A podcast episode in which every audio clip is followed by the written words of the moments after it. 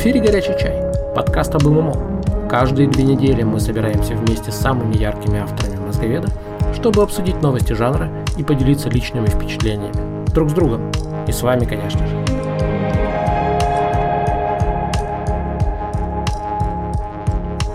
Будьте этим вечером с нами. Вместе всегда лучше.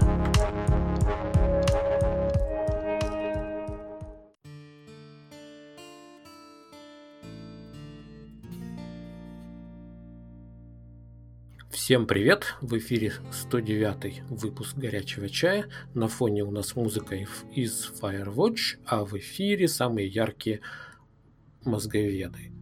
Авторы, два автора и один комментатор. Всех по очереди, по яркости представляю. Здоровья. Привет, Кио. Добрый вечер. Привет, Аксон. Всем привет. И привет, Дарк.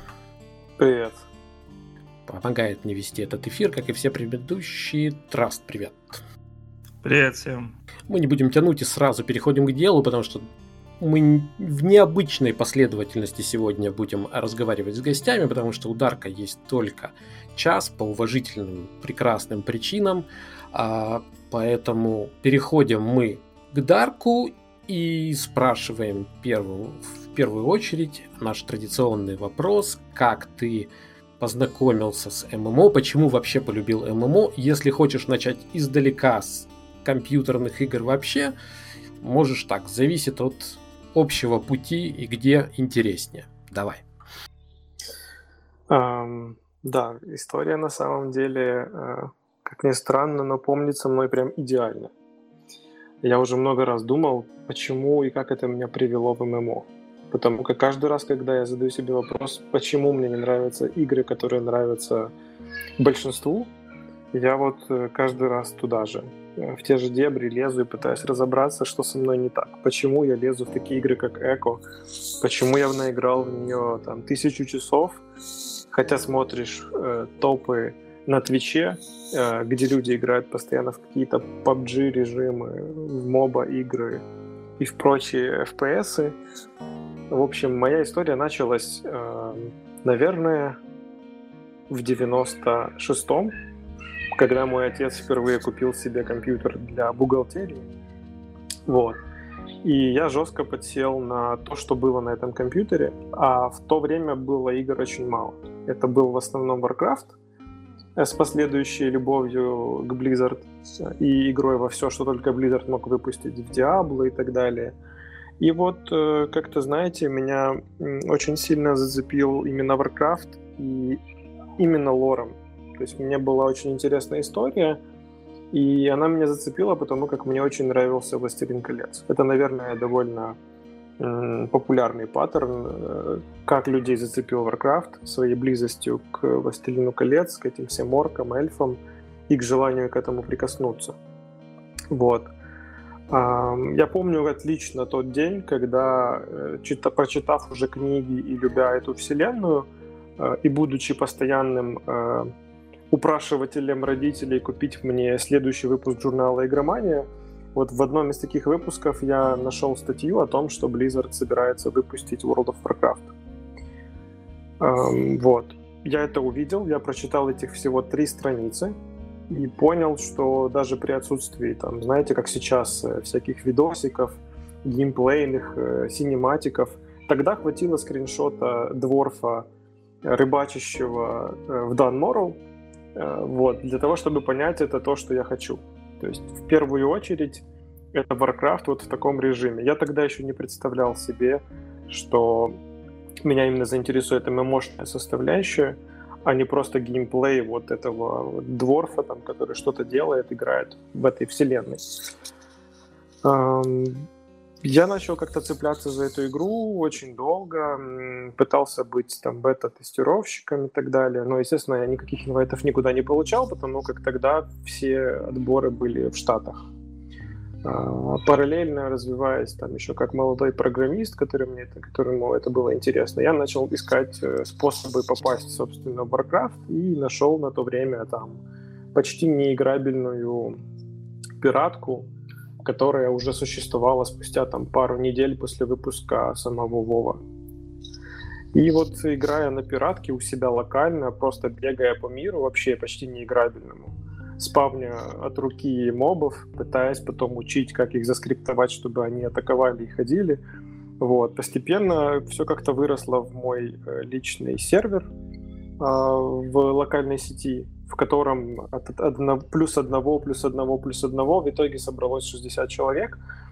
Э, я уже был известен более-менее на свой маленький небольшой город, как админ этого WoW сервера. А, мне даже предложили э, один из самых лучших наших провайдеров, протянул конкретно в мой микрорайон сеть и предложил мне бесплатно, собственно, услуги интернета, там, с очень большим лимитом трафика, э, за то, что я буду админить э, WoW сервер на их мощностях.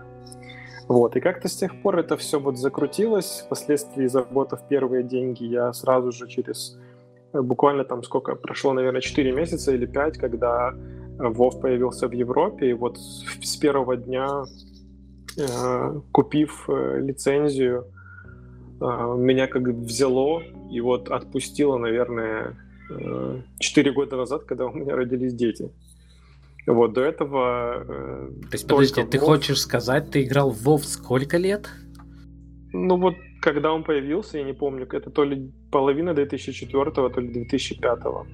Это вот WoW Everyday потому как даже когда стал студентом, это для меня был как раз э, отрыв, вообще полный отрыв, когда я заработал на свой ноут, когда я заработал на свой 3G модем, в итоге умудрившись так вот, вот это интересно, погоди. То есть ты вот как раз тот человек, который был из, среди многих, который был э, студентом, а теперь стал уже взрослым человеком, и ты сейчас должен сказать, и я вот вырос из ММО и больше не могу, или как? У меня нету на них времени, все. На самом деле нет. Эм, время как раз появилось уже чуть позже. Наверное, был этот переломный момент, когда ты идешь путь становления от э, закончившего студента до человека, который уже что-то там имеет. Э, вот. И я, наверное, это прошел и снова вернулся э, в эту стезю мощную. Вот. Но параллельно забросив Вов. Потому как Вов э, для меня очень сильно как бы изменился. Ну, на каком, на каком обновлении, дополнении ты забросил? Я все, все хочу хронологию понять. Да, смотри, я играл все э, дополнения как хардкорный игрок. При этом в классике я был мейн-танком одной очень хорошо рейдящей гильдии, и меня вот это все закалило как э, там помощника рейд-лидера, я был очень активным, э, я всем помогал, ходил во все данжи и так далее. В том числе я был в топ-гильдии, которая убила Лича в хардмоде, восьмая по России. И там я был тоже МТ. И вот, собственно, я дошел до Дренор, и в Дреноре мне настолько не понравилось, и плюс там наложилась работа, я сказал, что это будет первый аддон, который я пропущу. Я отыграл два месяца после релиза и забросил. И вернулся уже на релиз следующего дополнения. В следующем дополнении я проиграл три месяца и забросил. И так вот с каждым дополнением с тех пор происходит. То есть я выплачиваю некую дань Blizzard, мое доверие. Я покупаю приордер, я захожу, я играю два месяца, понимаю, что это не та игра, в которую э, я любил играть. И вот моя надежда каждый раз с каждым релизом она еще теплится. Так, такие же у меня э, надежды на будущее дополнение Shadowlands. Не знаю, получится ли у Blizzard. Хорошо, у меня к тебе... Вот когда Вов был тортом, да, а, вот почему он крут? Вот ты как человек, который много лет, вот что, что самое крутое для тебя? Знаешь, я вот тоже, я тоже думал над этим вопросом, если именно перестать э, видеть геймплей, а смотреть в глубину. То, чего не было э, у многих таких, как я, которые, наверное, не могли найти себе, ну, такие, знаешь, ботаники-задроты, у которых не совсем все идеально складывалось с э, реальными людьми, которые оказались там иногда грубоватыми, излишне делающими глупости. Э, ты находил себе э, друзей в онлайне. Постепенно это превращалось в комьюнити, миграция между гильдиями, поиск подходящих людей тебе по, по всему, по культуре, по мышлению. И в целом Вов для меня стал тем самым местом, где я играл с интересными мне людьми. То есть фактически Вов стал неким предлогом с этими людьми просто быть в социальной связи и что-то делать вместе. А напомни, э, я, я помню, что были разговоры вокруг комьюнити, противопоставления русскоязычное и англоязычное комьюнити. Ты в каком лагере? Ты из... Эм, да, смотри, я начинал, эм, я начинал тогда еще с э, европейцами играть, потому как у меня был очень хороший английский еще со школы.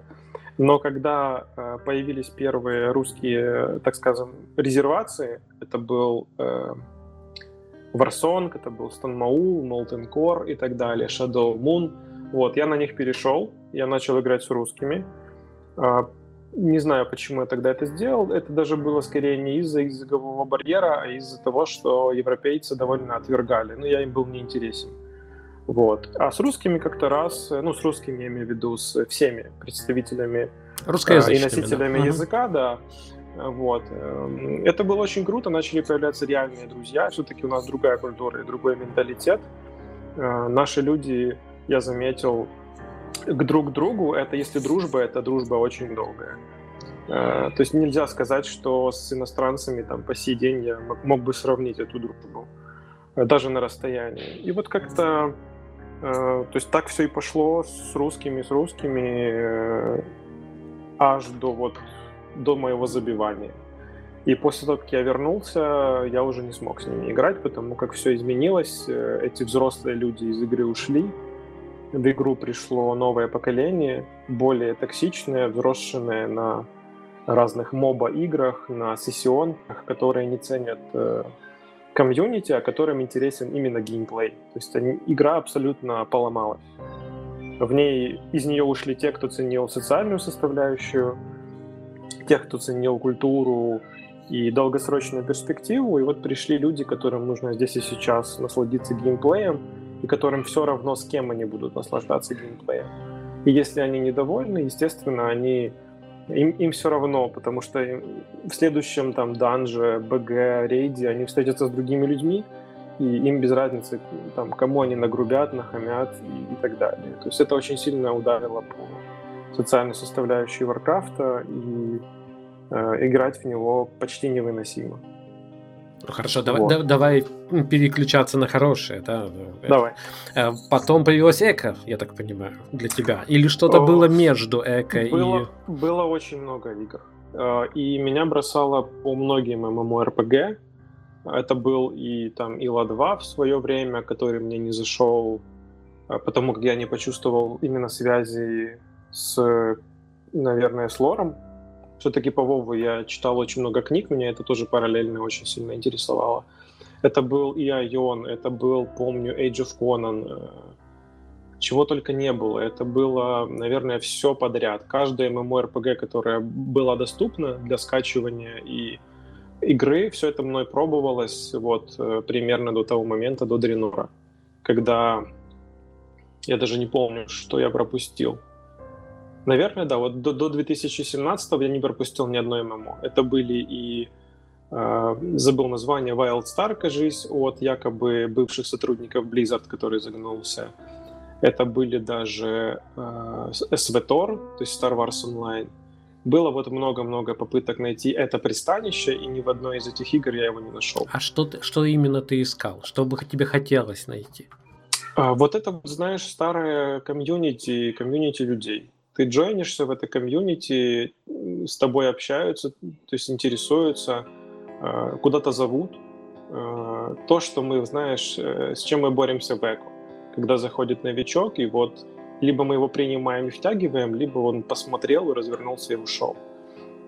И из последних ММО, если не считать WoW, дольше всего я проиграл в Archage. Это было, наверное, около пяти месяцев с самого первого даты его релиза в, э, в СНГ. Вот. То есть это меня затянуло, но все равно дальше не ушло. Там уже были игровые моменты, которые составили многих моих э, знакомых, с которыми я уже подружился, его забросить и начать двигаться дальше. Но к, э, вот каким-то образом к эко ты прикипел на хотя набегами, да, наверное, ну потому что игра такая, да, но все-таки более долгий период, да. А, между, я бы сказал, между эко и MMORPG мне очень нравились инженерные игры, там с детства. Кто помнит, была такая старая лагающая игра Car Mechanic, где можно было там бзж, бзж, разбирать колеса, там ставить все это. Это мне очень нравилось. Плюс э, в жизни мне это очень нравилось с автомобилями. И постепенно-постепенно э, любовь к инженерии приводила меня в такие игры. Плюс я очень много времени провел в выживающих играх. То есть когда-то меня зацепил DayZ, самых первых его э, дней. И там я тоже провел час, часов, наверное, так тысячи три во всех его версиях. Ты, ты был охотником или выживающим? Я был скорее, да, именно охотником. То есть э, эта игра там с кланами немецкими против них. То есть это в основном, да, это был вот этот режим PUBG, когда э, интересно было именно сражение с людьми. Параллельно играя в Battlefield, да, перенимая этот опыт в DayZ, собираясь в некие взводы и пытаясь аннигилировать на сервере. А, но вот это, эта дорожка, которая меня привела в эко, связанная с частично выживанием, элементом выживания, то есть это там поиск пропитания, это некий шелтер, какой-то подбор вещей, а, и параллельная инженерия, а, и игра в Майнкрафт с крафтами, с вот этим всем кубом Харадрика, да, как это перенял Майнкрафт из Диабло, наверное. Вот, вот этим путем меня все привело в итоге в Эко, который... Чуть-чуть э, давай отмотаем. Но, но ты вначале да. э, критиковал PUBG, да? То есть ты говорил, вот это поколение, которое играет. DayZ, PUBG, а, нет? Почему? А, я тебе скажу, что это две разные по геймплею игры, потому как э, в DayZ у тебя игра как в Echo на сервере. И ты когда э, играешь на одном сервере, ты вынужден э, в основном играть... Вот, ну, на каждом сервере есть свои какие-то завсегдатые, есть свое комьюнити. И постоянно проигрывая, ты респаунишься заново на этом сервере, постепенно ты привыкаешь к этим людям, и уже становится некий социальный фактор. А текущие PUBG игры, они так же, как WoW. Ты не знаешь, кто эти люди, тебе все равно, какие у них имена. Тебе а, они не подожди, интересны, но... ты с ними не встретишься снова. Ты знал, кто эти люди, шел их, выискивал и убивал. А, да, потому что вот а, постепенно ты с ними уже знаешь друг друга по голосу, так сказать, и по общению, иногда даже по другим играм. Ты даже и знаешь, где они как... прячутся, да. Да, и это, знаешь, мне это напоминает э, наши старые детские игры во дворе, в казаков-разбойниках и нечто подобное. То есть, да, мы за друг другом охотимся, мы друг друга, там, скажем, в игре убиваем, но это как игра. Вот сейчас смотри, я а, их, ты... потом они меня. Ты говорил про, ну, вместе с PUBG упоминал еще и мобы, но, допустим, в мобе это вполне себе а, возможна ситуация, и там даже специально такие настройки делают, что более подходящие друг другу по люди встречаются и, допустим, примейды, ну, то есть команды э, на команду на определенном уровне, они тоже встречаются довольно часто и могут даже между собой, именно между собой устраивать всякие сражения. Да, могут, но мне кажется, это очень удаленно. Да, то есть есть некий ММР, ты можешь пересекаться с какими-то людьми, даже знать их имена, но ты же дальше текущей игровой сессии не выходишь. Ты с ними не знакомишься, игра тебя к этому не подталкивает. Игра подталкивает вот победить этот матч. Все, что происходит после него, тебе не важно, ты идешь в следующий матч это то, чего сейчас вот в этих играх нет, и что было даже в DayZ. Потому Но... что вынужден ты общаться и как-то с людьми знакомиться. Мне все-таки интересно, считается, считается, я просто не игрок в DayZ, да, и считается, что PUBG и Fortnite, они э, во многом исправляют э, те проблемы, которые были в DayZ. То есть э, они, вот этот сжимающийся круг, да, он э, вынуждает людей двигаться. Нельзя где-то спрятаться совсем в темном углу там и сидеть, и нет этой фрустра... фрустрации, да, понимаешь? Но ты э, сторонник DayZ все-таки. Это интересный, интересный такой подход. Но я, я понял, что тебе нравится. Я бы сказал, что это два разных геймплея. И э, PUBG-подобные игры, они забрали из DayZ элемент сражения, но DayZ прекрасен на 80% другим. Он прекрасен э, социальной составляющей, разведкой и тем, что тебя никто не толкает в спину идти и драться. Конкретно здесь и сейчас.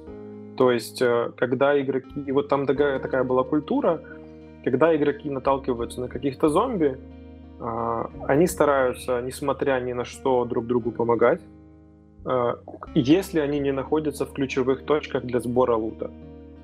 Если эти же игроки через там полчаса или два часа пересеклись в точке, где спавнится очень крутой лут, будет война. То есть если они пересеклись в любом другом месте спокойном, они могут друг другу помахать, они могут поделиться едой.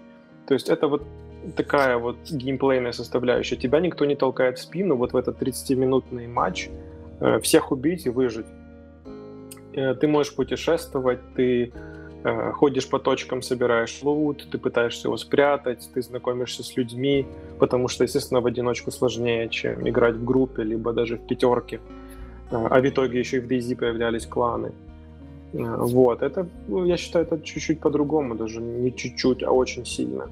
И то, чем мне и PUBG игры э, не нравятся, хотя я очень большой фанат DayZ. Но ты провел такое разделение. Есть ММО, есть какой-то период между ММО и эко. Эко не ММО. Э, это старый разговор, мне просто интересно. Это не спор, это перебор мнений, да? Uh, да, и вот я же говорю, это все вот привело в итоге в Эко, а, и должен сказать, мне даже в Эко не хватает элемента PvP, а, потому как э, я очень много провел времени в Расте, когда он релизнулся. Он мне был чем-то вот похожим, это было ступенькой перед Эко, а, э, хотя там было очень активное PvP.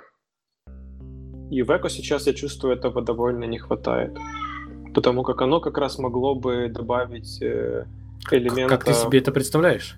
В эко. А, так, так же самое, то есть э, как в Расте. Ты голышом берешь... и погнали ну, друг друга. Не обязательно голышом. В шляпах. Но, голышом э, и в шляпах. Да, в шляпах, на машине, там, с тележкой. И селедкой да. по голове. Ты берешь там, не знаю, топор, тоже есть же топоры. А, в итоге там есть механика. Почему бы не дать людям как минимум перестреливаться луками, да, а, потом добавить э, какое-то старое оружие и в том числе новое стрелковое. Почему и нет? Зачем нам лазером стрелять в этот в астероид, если можно друг друга... В соседа направить, да. Можно и так. Дома можно. Кто первый лазер построил, тот и ну вот как и в молодец. цивилизации. То есть в цивилизации плюс э, какую-нибудь ракету, там, ядерную подлодку. Почему? Ну, но есть же ну, в планах улетать, да? Целая, целая куча э, других вариантов, кроме военного решения. Эм, да, но при этом, заметьте, э, можно было бы дать э, сервер-овнерам эту опцию. То есть это сервер либо survival, э, либо сервер там какой-нибудь связанный с PvP и люди бы могли выбирать, что им нравится. Я уверен, это было бы популярно в эко и позволило бы им раскрыть потенциал вот этих вот правительств, потому как, э, мне кажется, этого и не хватает. Не хватает какой-то конфронтации, чтобы были разные правительства. При, прийти ну, и перестрелять себе, правительство. Да. Давняя мечта многих игроков. Ты же понимаешь, что это очень, большой и вообще отдельный пласт создания PvP в игре, в которой вообще ну, нет именно физического такого. Да, у тебя активация, да? Как да. они воюют, как э, они там, не знаю, будут умирать, не умирать, как они будут воскрешаться, там, когда можно атаковать, когда нельзя атаковать, что делать вообще. Э, режим кор- королевской битвы. Живых остается только астероид. Он может, он может, это правда. Не, это так как раз картинка из ролика Варкрафта, когда там Reign of Chaos, по-моему, назывался. Но, но. Вариант, когда падает астероид на голову дерущимся армиям. Дарк активация, пощади нас, пожалуйста. Да, sorry. Да. Так вот, э, помимо, я не знаю, про эко мы уже поговорили, или ты хочешь еще поговорить? Или движемся дальше? А, я бы сказал, э, про эко можно много говорить. И было бы здорово, если бы еще зрители задали какие-то вопросы э, на наше обсуждение, чтобы это обсудить. Но ну, если этих вопросов не будет, то можно двигаться Да, дальше. это же дело добровольное. Может быть, сейчас кто-то задаст. Я у тебя хочу спросить вот еще что. Обычно тоже спрашиваем. А, мы поговорили про прошлое, про настоящее. Чего ты ждешь как ММО-игрок в будущем? Ну, давай немножко расширю мой традиционный вопрос. Обычно я спрашиваю о конкретных проектах, которые люди ждут. Вот, чтобы, опять же, понять портрет а я еще задам помимо этого вопроса, чего ты вообще хотел бы увидеть в ММО будущего, ну вот там, ближайшего будущего, того, что ты еще не нашел там в прошлом или в настоящем? Да, интересный вопрос, и э, у меня давно сформированный на него есть ответ. И та самая мечта, которую хотелось бы когда-нибудь дожить до того дня, что кто-то осмелится такую игру сделать. Э, я бы видел э, эту ММО будущего свою, это некий базис на основе DayZ. Все-таки мне интересен именно FPS-ный э, такой вот геймплей с техникой, которая в нем есть, но улучшенная до уровня симуляции, и с всем тем, что есть в Эко. То есть это строительство, это разные государства, это еда и прочее. И чтобы это была бесшовная огромная карта условного мира, и чтобы пользователи могли выбрать регион, в котором отспавнится, и собирались. То есть, ну, по сути, это реальный мир. Вот, отражение реального мира и дать людям э, реализовывать себя в игре и не портить отношения, собственно, с людьми в реальности. Хочешь воевать, иди вон в эту игру, выучись на пилота. Я уже думал, это может быть сеттинг либо реальный, либо космический. То есть, пожалуйста, ты бери и учись на какого-нибудь пилота, как это там происходит э, в Star Citizen, о котором я очень долго мечтал. Вот. Ты там, допустим, отучился, у вас есть какой-нибудь комьюнити, как в Еве. А, ты один человек, вас там четыре нужно, вы собираетесь якобы, как в рейды люди собираются по 3-4 по часа, почему бы не собраться, там 25 человек, тех, которые в рейд ходят, вот они сели в какой-нибудь там транспортник, 4 пилота, там еще что-нибудь, там 50 добытчиков или там 20, да, которые добывают руду или что там, я не знаю. В, э, в комментариях тебе сходу сделали. советуют Dual Universe, поэтому обрати внимание. Да-да-да, я, я вижу, я читаю комментарии. Надо будет посмотреть. Но вот это, я бы сказал, мое ММО будущего. С таким вот геймплеем и, опять-таки, не забывая о том, что э, для меня главное в ММО — это комьюнити. То есть это постоянство людей, это какое-то общение внутри игры, чтобы ты приходил и тебе было интересно. Не просто играть системно в игру, потому что для этого есть синглплеер игры, а именно проводить время с людьми в игре. А, а на тот же Камелот не смотрел? Там совсем другая, отличная от твоей схемы, в принципе. Да, я смотрю ее иногда, но все жду, когда она станет более доступной и менее Все ждешь, как, пока можно будет действительно посмотреть. А у меня к тебе вопрос такой. Um, ты считаешь искренне, что люди могут что-то компенсировать онлайн? Типа, вот ему чего-то хочется, он пойдет в онлайн и там растратит всю эту хотелку. Ты вот такой теории придерживаешься, да? Я думаю, да. Ну, то есть это же происходит где угодно. И в реальности. То есть это может быть работа, это может быть хобби у человека. А, я думаю, что виртуальная реальность, игры вполне отлично, отличная площадка, чтобы сделать это там.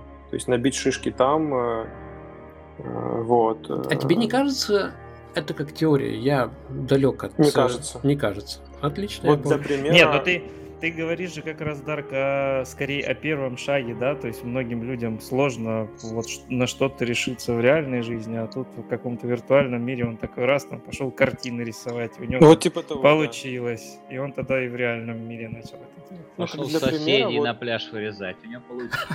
Нет, но это уже, да, грубый пример, но вот как личный пример, э, Warcraft сделал из меня, э, то есть мейн танка, он сделал из меня человека, который способен э, общаться, который способен коммуницировать с другими людьми во время там рейда, который способен приходить на помощь, который способен понимать потребности других.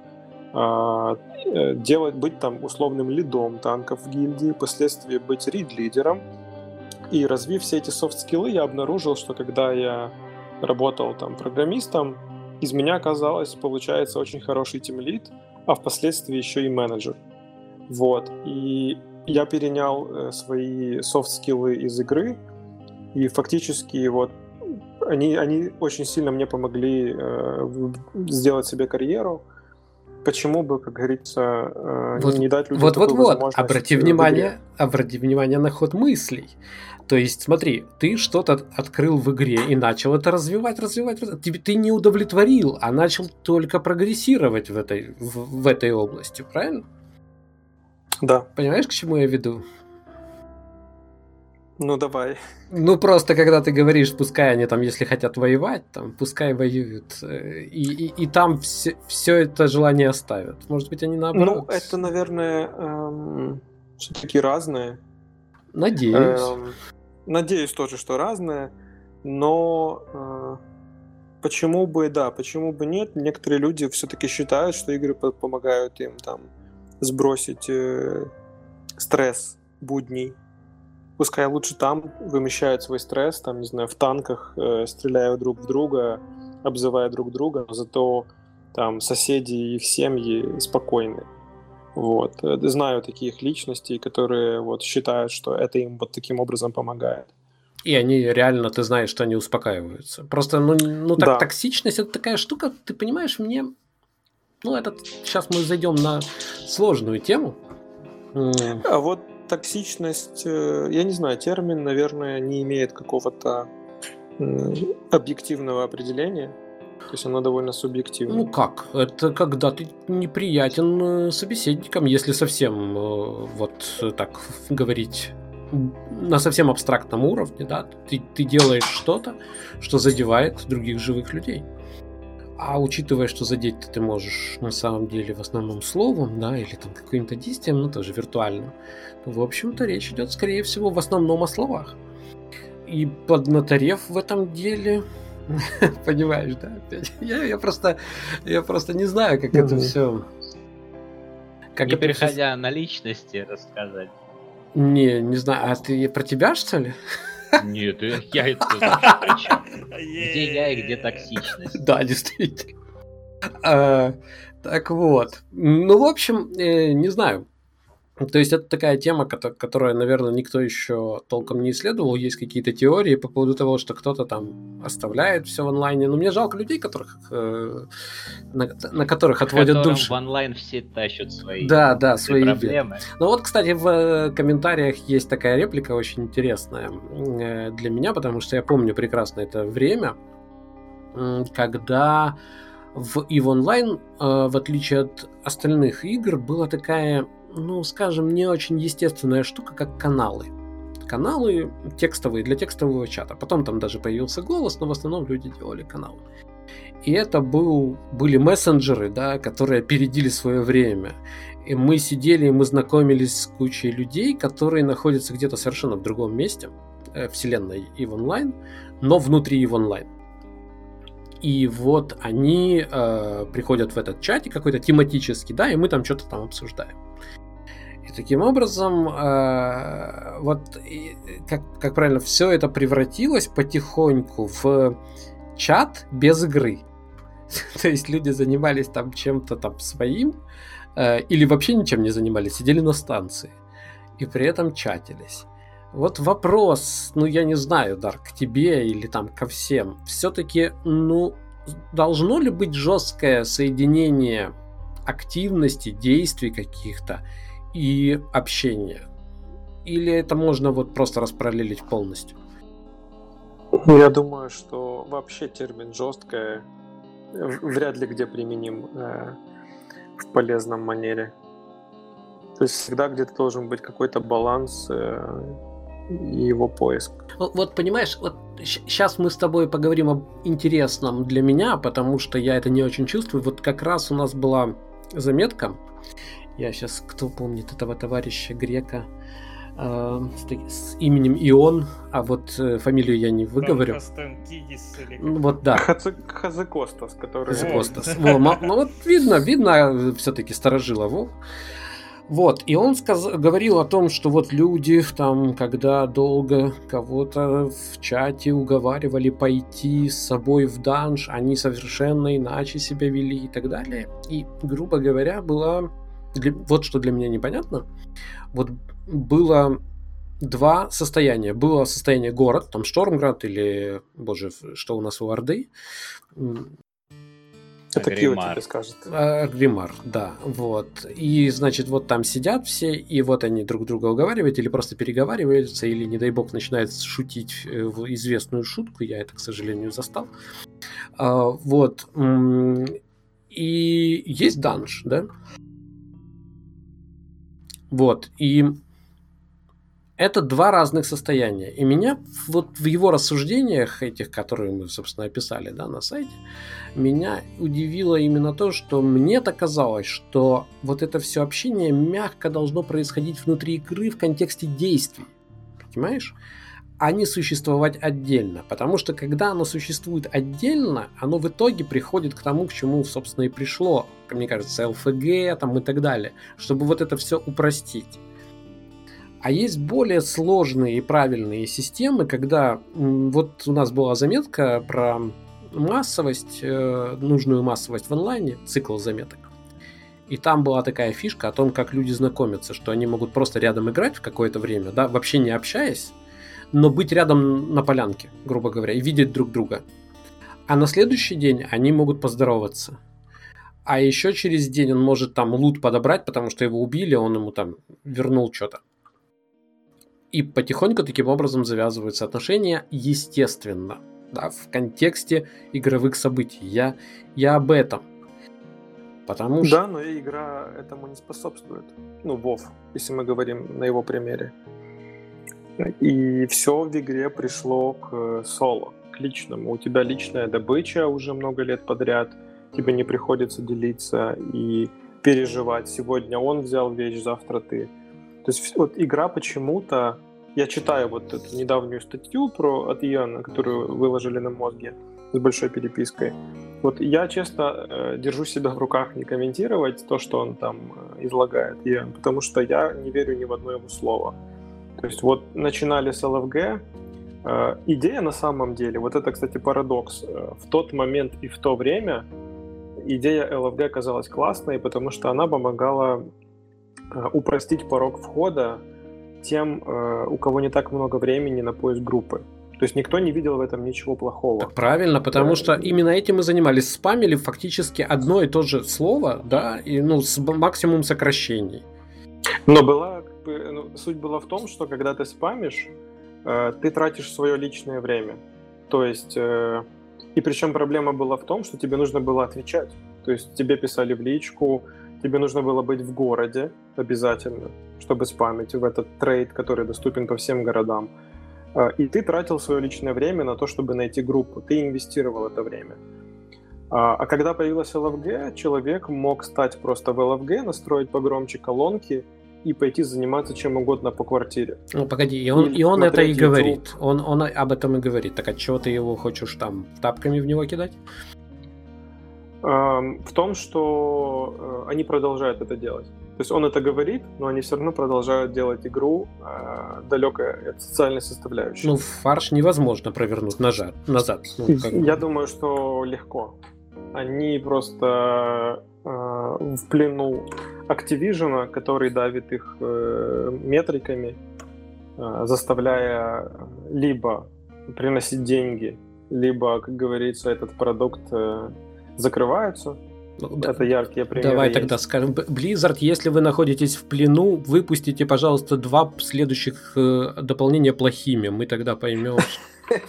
Они давно уже сигнализируют. Ага, выпустите, выпустите хотя бы парочку хороших. Да, выпустите, выпустите. Вон, смотри, ну, выпустят скоро Артаса в следующем дополнении. Это последний вот э, знаешь, вот эти вот э, на стене разбить стекло в случае чего. Вот одна уже была с Элиданом, а вторая, последняя, которую игроки уже не переживут, это будет Артас. И вот и они уже написали, что да, он будет в Shadowlands.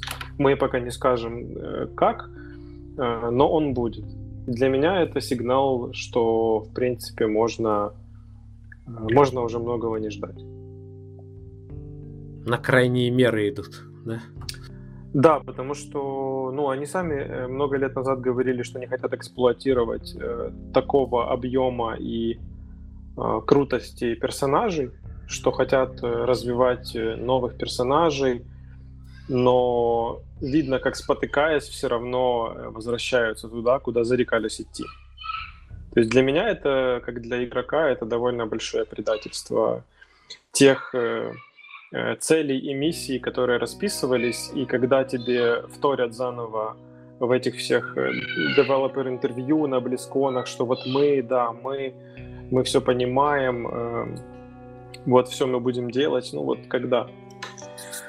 И заметьте, этот вот э, ответ Иона, он же в принципе вызван и простимулирован интервью Марка Морхайма, Наверное, который, собственно, да. признал это. И началось потом... Это уже похоже на политику между государствами, когда и э, Ален Брэк, собственно, заменивший Морхайма, начал оправдываться. Ну, погоди, это, дис... это публичная дискуссия. Она сама по себе лучше, чем ее отсутствие. То есть люди высказывают какие-то доводы. Мне, например, очень... Э... Ну, мне были интересны доводы и размышления по поводу, я как раз хотел спросить вас всех, начиная с тебя, и там пойдем сейчас, как раз хотел спросить об вот этой мысли, которая, ну, она не только Ионом высказывается, о том, что в момент, когда все знакомились с ММО, а был, э, была вот эта тайна, была совершенно какая-то романтика такая. А, а потом ММО стали обыденностью, в общем, расписанными в табличке такими сущностями, да, препарированными, по большому счету. И мол, все, магия ушла. И как это создать, он не знает, как это вернуть, он не знает. И мой вопрос ко всем участникам Э, коль мы на него зашли, да, во-первых, ну, правда ли это, правда, как, как вы ощущаете? У, ушла ли эта магия для вас?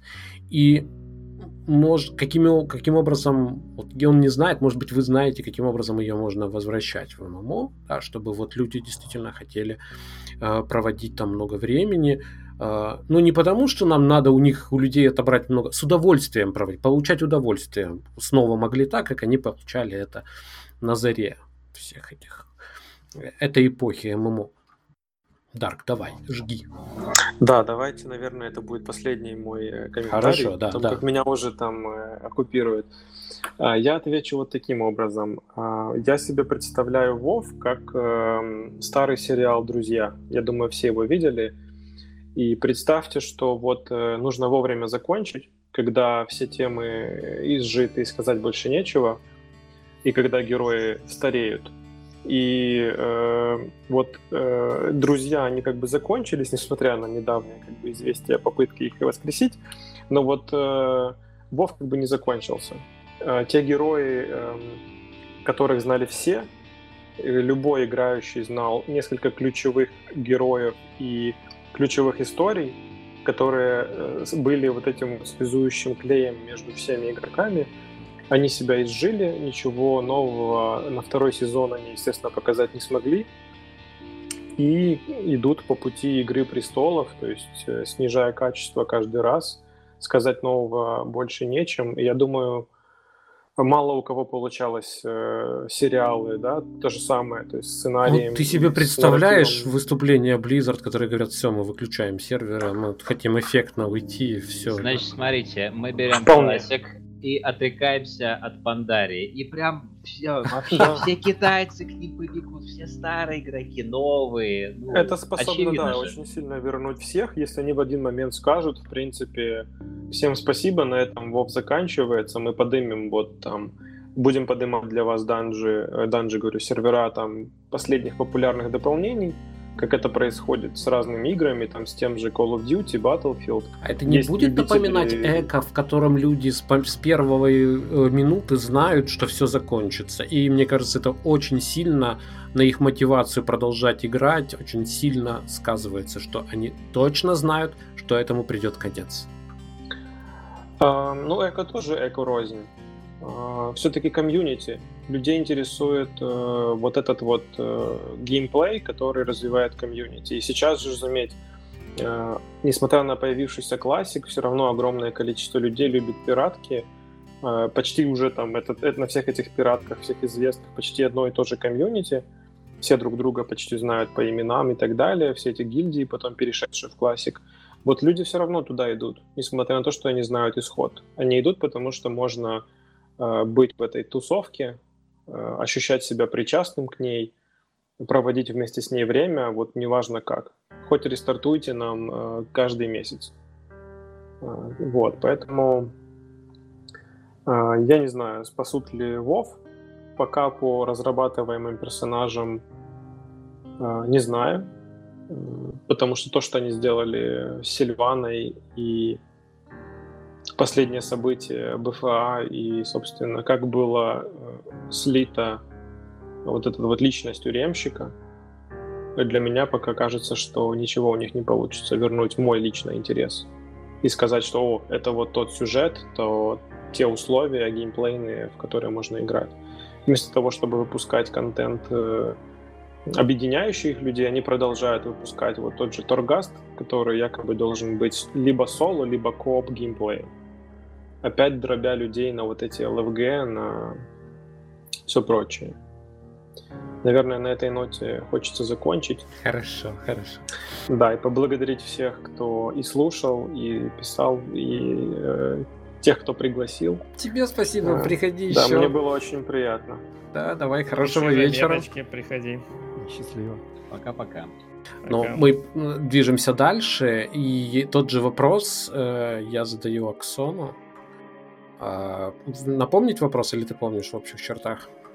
Ну, в общих чертах помню. Ну, я согласен, в общем-то, да, что, конечно, качество падает, на мой взгляд, э, игр, и они становятся более пресными и малоинтересными, но при этом, э, видимо, это связано, на мой взгляд, с тем, что почему-то они приносят деньги, и, собственно говоря, деньги определяют направление их развития.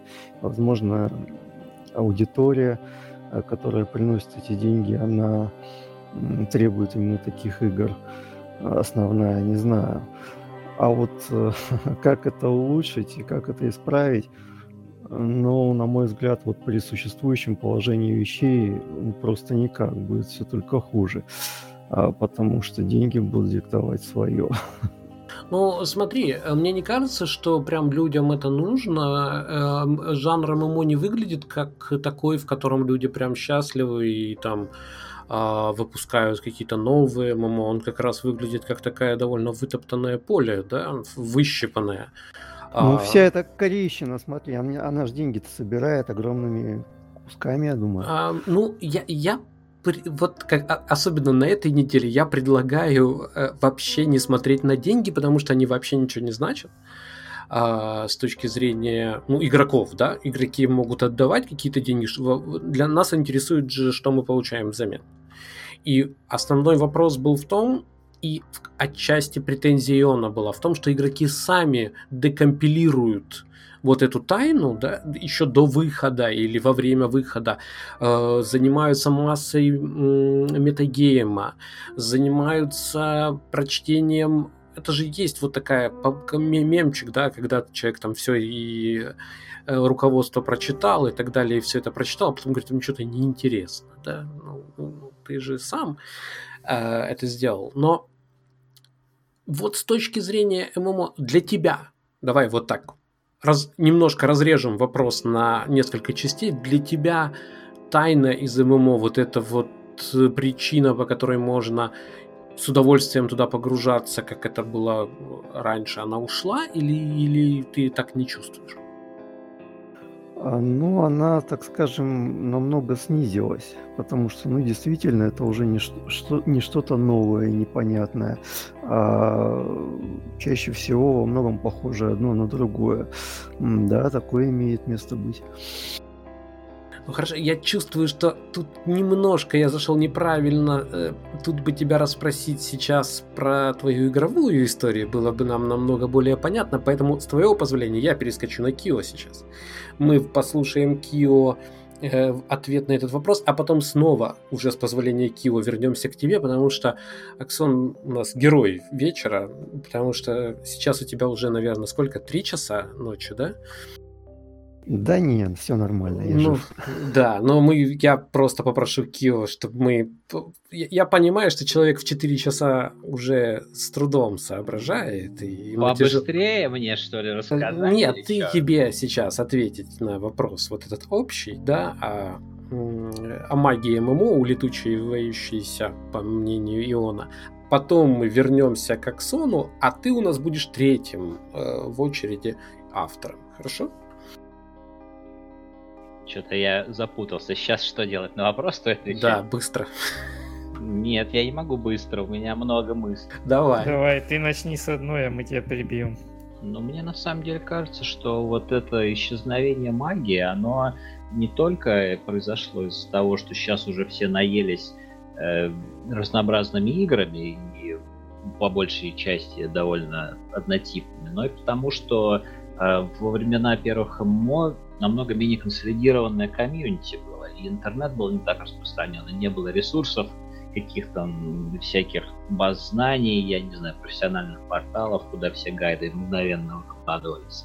Но мне кажется, что вот это волшебство, которого мы сейчас не наблюдаем и по которому очень скорбим и скучаем, оно не ушло навсегда, а просто немножко спряталось.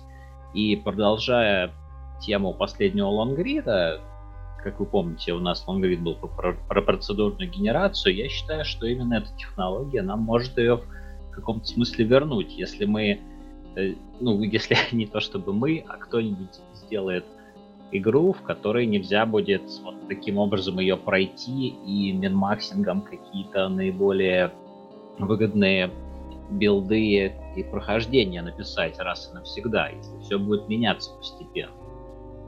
Но... Тогда я думаю, что интерес э, отчасти вернется. Многие же в этой связи вспоминают травничество из Life is Feudal, где у каждого э, невозможно было написать гайд, потому что у каждого сочетание трав для настойки было совершенно своим.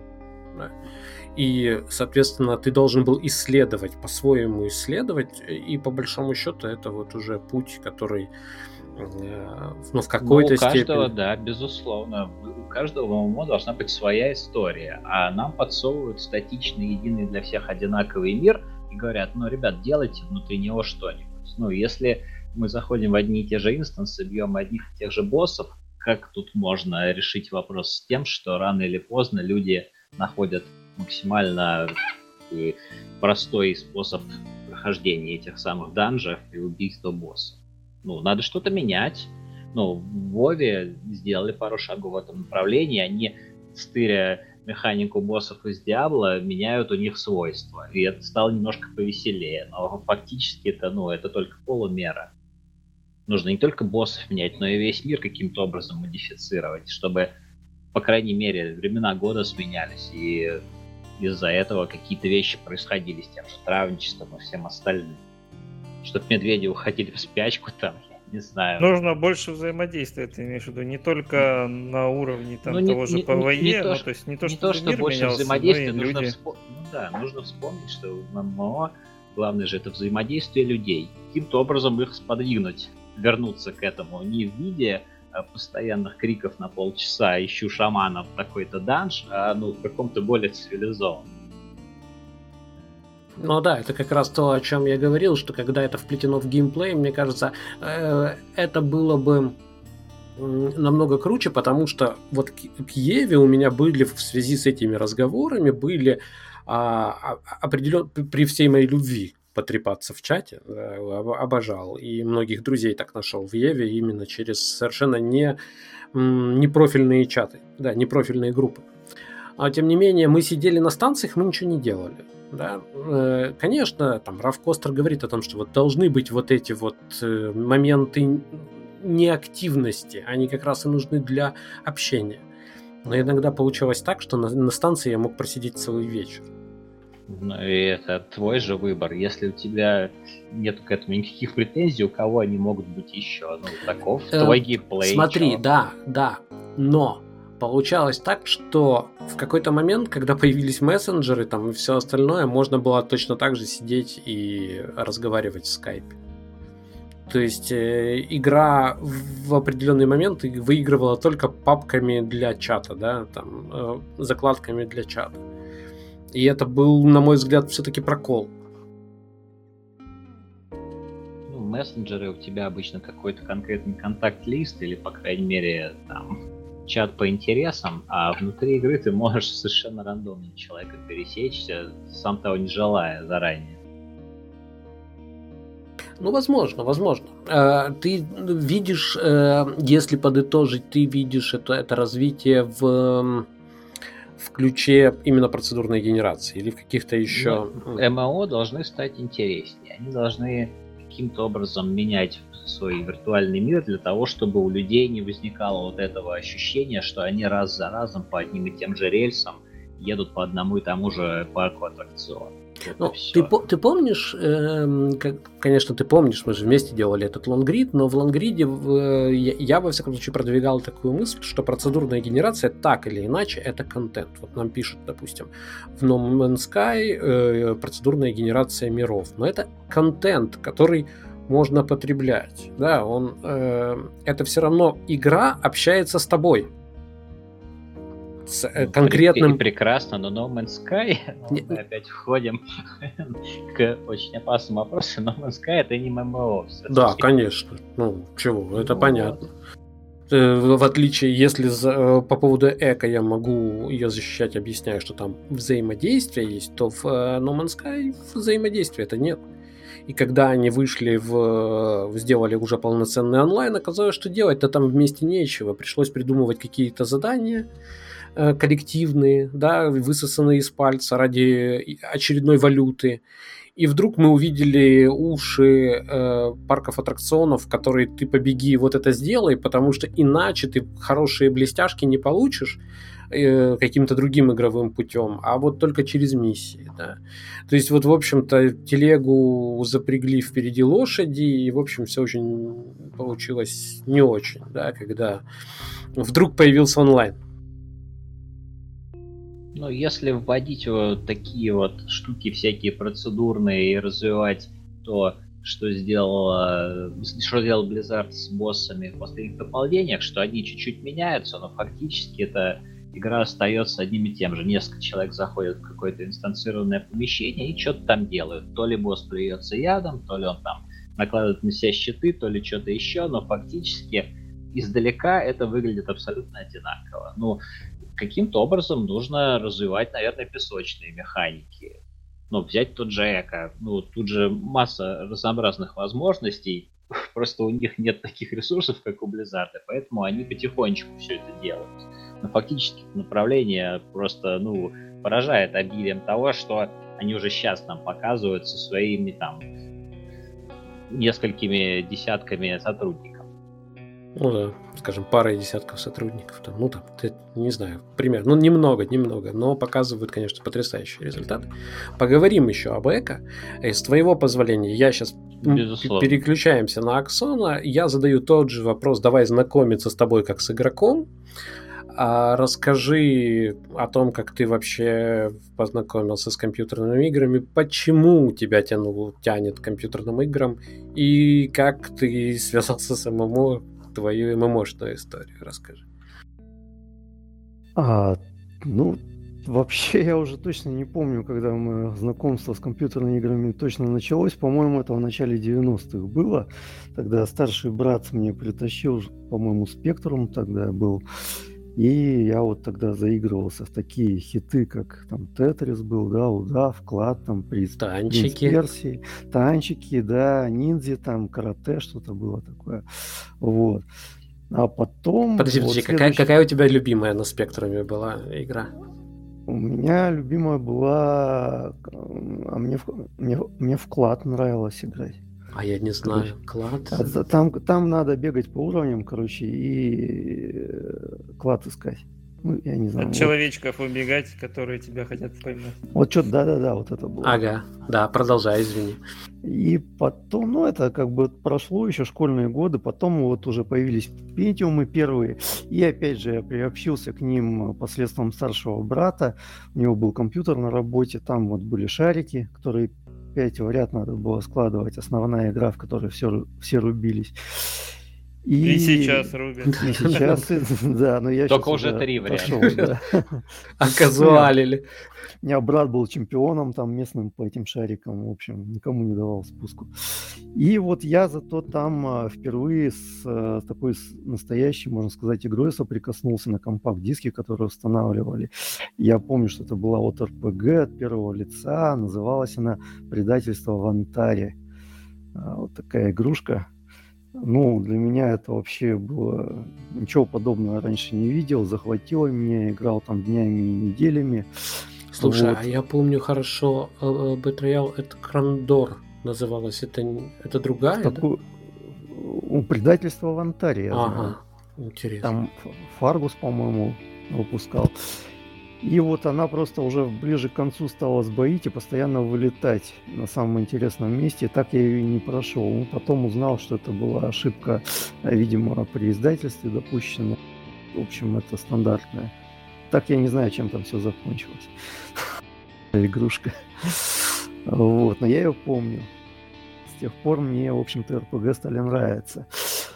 А, ну, а потом у меня, в общем-то, появился комп э, уже свой дома, и это уже был период учебы в институте, и там мне вот, я дорвался до экшенов, до всяких там Думы, Вольфенштейны, там Unreal, конечно, Half-Life неоднократно пройденный. Да, вот систем, ну это не экшен, наверное, да, но System Shock вот мне нравился, я много там шарил. Первый или второй? Э, первый, первый. Я не застал, я играл только во второй и был в восторге до сих пор. Это, это прям... Второй вот я, кстати, не помню, шел его нет, но первый, да, я его шел, мне понравился. Вот. Ну а потом вот появился интернет, да, и вот э, как-то э, само собой вдруг захотелось поиграть с людьми, да, по сети, чтобы какое-то взаимодействие живое ощутить, а не только с самим собой. И вот где-то, наверное, в конце 90-х э, примерно, да, я приобщился к чему-то. Э, по-моему, это ну, БК был бойцовский клуб.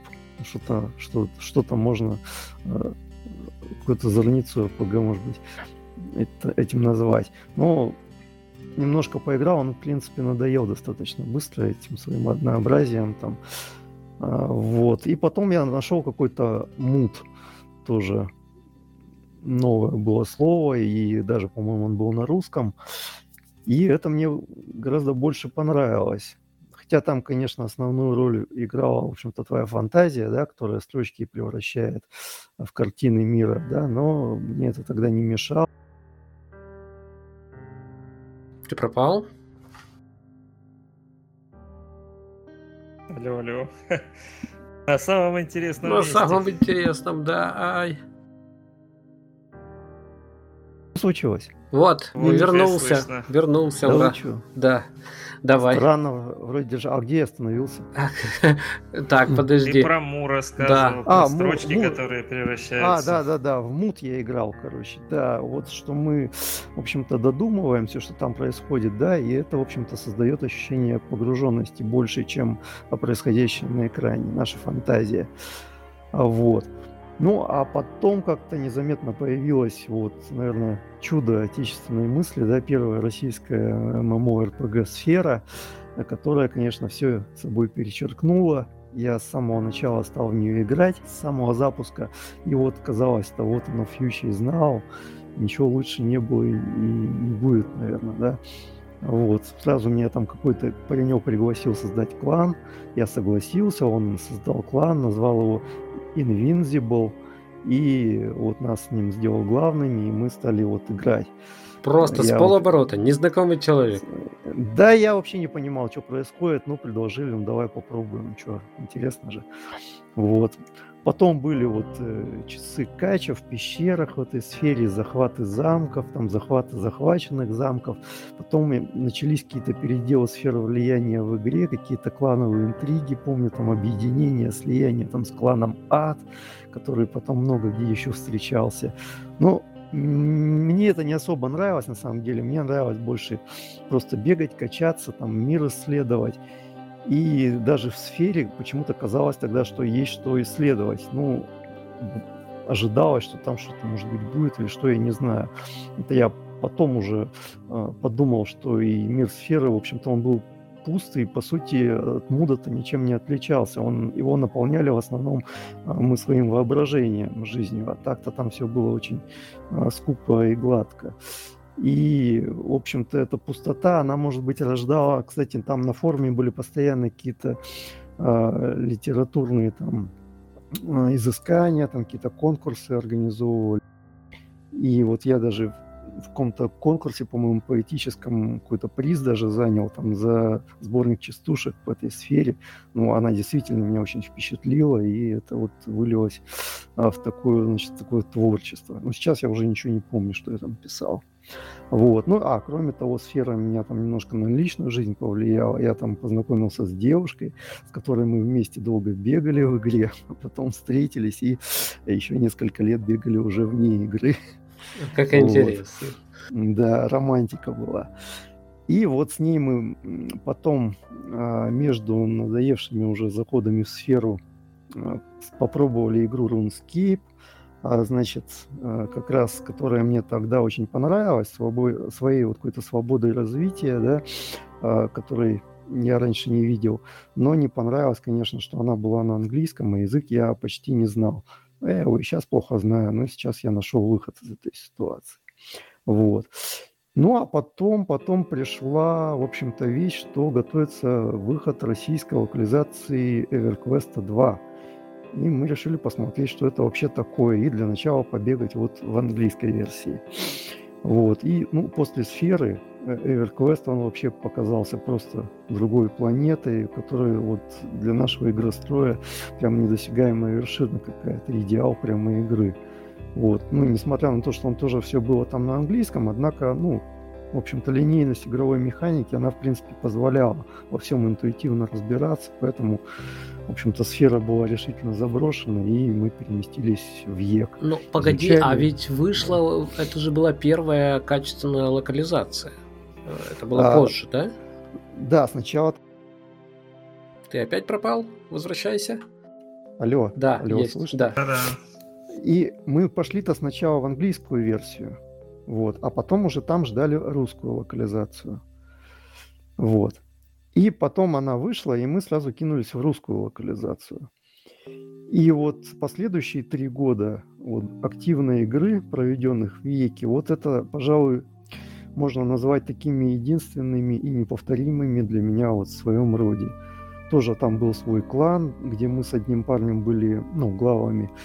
И мне было этим очень интересно заниматься. Мы развивали форум, там, наполняли его какими-то знаниями по игре, которыми, в общем-то, сами открывали, либо откуда-то а, притаскивали. А, мы сформировали там группу, вот, а, ну, сейчас это Конст Пати, да, называется. У нас примерно одинаковый состав был, нам было очень комфортно вместе общаться, ходить куда-то. Ну, Конст Пати обычно называют э, образование внутри клана, внутри гильдии. У вас так? А, да, да, это внутри, просто а, вот ага. постоянная группа была, да. И вот мы сложные какие-то подземелья проходили, причем там экспериментировали и составом, там и какими-то механиками, даже невзирая на какие-то каноны прохождений. И, в общем-то, это, конечно, давало непередаваемые эмоции, когда после долгих там вайпов а, наконец какой-то сложный данж проходили, и ну, э, это давало очень много радости. Вот. И, ну, так как большинство играющих было из Москвы, там, и области, то я играл в основном ночами, тоже куча бессонных ночей была просижена, куча... То есть тебе не, не... привыкать, да? Не, нет, сейчас я уже от этого отошел, вот, и, э, в общем-то, там еще нервы потрепали и дела гильдии, где, в общем-то, чем больше народу, тем оказалось не только лучше, но и сложнее, в общем-то, и хуже, и люди разные, да. Я и ходил в рейды, и водил рейды, там, знакомился с новыми людьми, характерами, да, внутренние какие-то отношения развивались. Драмы, да? Драмы. Драмы, да, люди постоянно есть недовольные чем-то, да, есть, наоборот, уживчивые А люди. чем были люди недовольны в Эверквесте? А тем же, чем и везде, недостаточно даете помощи какой-то, да, чего-то, вот вы должны водить их за ручку, там, вот, ну, какими-то такими вещи, ну, на мой взгляд, это не совсем правильные вещи. Это не детский сад. И особенно удивительно, когда ты это понимаешь, что с тобой говорит взрослый человек об этом, да. Да, да, да. Вот. Ну и, значит, ну мы, в общем-то, встречались и в реале потом. Я в Москву приезжал, и в Иркутск люди приезжали, виделись, да. И три года это продолжалось, а потом ушло вот как-то постепенно, там, ну, не буду рассказывать как, но оно как-то вот ушло. Вот. Ну, а после этого я как-то нигде уже подолгу не задерживался. Пробовал разные там, ну, там, Ультима, Вов, там, что-то еще мимоходом, но в кланы уже не вступал. Какую-то усталость чувствовал, в общем-то, я как-то перегорел. Ну, уже там работа пошла и не до этого стало. Экшены мне надоели. Я понял, что мне больше нравятся какие-то РПГшки, квесты, там, выживалки, может быть. В ММО тоже играл иногда, но как бы как сказать, это уже не так часто, не так много и так что сбился с мысли. И не важно. Э, смотри, Дарка я э, спрашивал вот о чем, как э, его как фаната Варкрафта, я спрашивал рассказать, что ух такое, чего-нибудь вот для тебя, что прям для него, да, что было в Варкрафте самым классным. Вот расскажи про EverQuest 2, что в нем было самым крутым? Ну, сам, самым крутым была его новизна и то, что все в нем было непонятно и а, требовало исследования. Ну, мне нравилось исследовать мир, а, а, как бы прокачивать персонажа, выполнять какие-то, ну, проходить данжи, да, и получать за это вознаграждение. А, нравилось на тот период вот вся эта групповая движуха, вот эти рейды, да, все это нравилось. Все это нравилось тогда, да. Но ты больше, вот по итогам, ты больше от этого общения, от этого э, социального круга устал или все-таки получил э, положительных эмоций? А, и то, и то, я бы сказал, что и положительные эмоции, и, естественно, усталость. Одно не что... бывает, а никогда, не знаю такого, чтобы было что-то одно. Да, да, то, да. то есть вопрос тут в балансе, да, чего больше. Естественно, вот эти, конечно, необходимость э, больших групп рейдов, да, с, со слаженной механикой, с длительным прохождением их, это достаточно утомительная вещь, которую и не бросишь, как бы, и людей э, не подведешь. Вот, поэтому тут э, баланс-то поймать не всегда даже получается, особенно если жизнь не дает много свободного времени. Вот. А как вы вообще справлялись с обязательствами? Потому что особенно в таких там рейды и все остальное там возникает. Ты будь, да, мы же, мы же без тебя не можем, значит, ты должен быть. Вот каким-то а образом э, э, э, это вы для этого ключ какой-то нашли или просто с, как это, перегорели, знаешь, вот очень многие команды просто в лоб эту проблему решают, не подбирают каких ключиков, просто идут, и часть людей, естественно, в таком режиме не может существовать, потому что есть э, реальная жизнь, есть э, вечера. Я видел очень много всяких мелких настроек к этому, там, допустим, вот говорят, вам надо устраивать в обязательном порядке, даже в на... я в своей, там, в нашей команде пытался это. Но у нас, в принципе, все это достаточно вольно, но я говорил, давайте устроим вот, я где-то прочитал как раз вот, по-моему, в EverQuest люди изобрели это. Они говорили, вот, пожалуйста, давайте хотя бы два дня в неделю, это четко, это вот выходные, мы точно не приходим, и мы можем что-то запланировать. И ну, ты сейчас расскажешь про алкогольные вечеринки. Алкогольные вечеринки это что? Я это я не знал. Ну, в качестве релаксирования а, мероприятий. Нет, именно, Нет. именно чтобы не ждали людей, понимаешь? Потому что вот это очень сильно затягивает, это обязательство. Что ты, ты знаешь, что тебя где-то там ждут живые люди. И это прям, ну, без этого никак. Ты, ты не можешь не прийти уже. А, не, все это было, да, и пытались подбирать ключики и как-то вот находить какие-то компромиссы и все, но вот э, как бы практика показала, что нужна какая-то все-таки э, четкая организация, чтобы все было, да, при большом количестве народа все получалось. То есть э, составляется расписание, набираются люди. А, ну, уж если сказали, да, давайте приходите. Но если кто-то не приходил, ну что ж, ищем замену, да. Но как бы чем четче организация при большом количестве людей, чем она строже, тем как бы лучше все получалось. Хотя это и сил больше тоже отнимало. Сейчас... Но при этом же получается и строгость это она и какую-то легкость получается убирает в общении. И безусловно, безусловно. Одно без другого не получается. Чем-то приходится жертвовать. А скажи мне, вот ты сейчас пишешь много о RuneScape. Ты вернулся и смотришь на, на эту ММО другим взглядом, новым взглядом, да? Не, даже не знаю, новым или нет. Просто вот она у меня оставила какие-то вот, может быть, светлые впечатления от непродолжительного времени игры там в начале 2000-х в нее. Потом вот я как-то пытался зайти, что-то не получалось. И вот сейчас я зашел, и я вижу, что да, игрушка вроде бы такая, ну, старенькая. И тем не менее, вот что-то в ней а, есть какой-то какой-то какой-то комфорт, какое-то такое удобство, какое-то какая-то приятность, спокойствие, музыка приятная, какое-то ну, что-то что-то вот мне хочется, и хочется в нее снова заходить. М- мне меня, просто, меня, меня просто очень сильно удивляет э, ситуация с RuneScape, потому что игра вроде как неприметная, но она у нее огромная аудитория, просто огромная. Да, а, да. Особенно англоязычная, да, э, очень большая. И при, вот очень много людей, которые действительно очень долго остаются с этой игрой в обнимку, а я все пытаюсь понять, а что же они там э, такого нашли? И издалека, это я не в качестве критики, а в качестве просто, что я э, совершенно профан в этом, конкретно в этой ММО, я не могу понять, что люди, за что люди там держатся. Ты можешь рассказать нам, вот, э, за что люди в RuneScape держатся годами?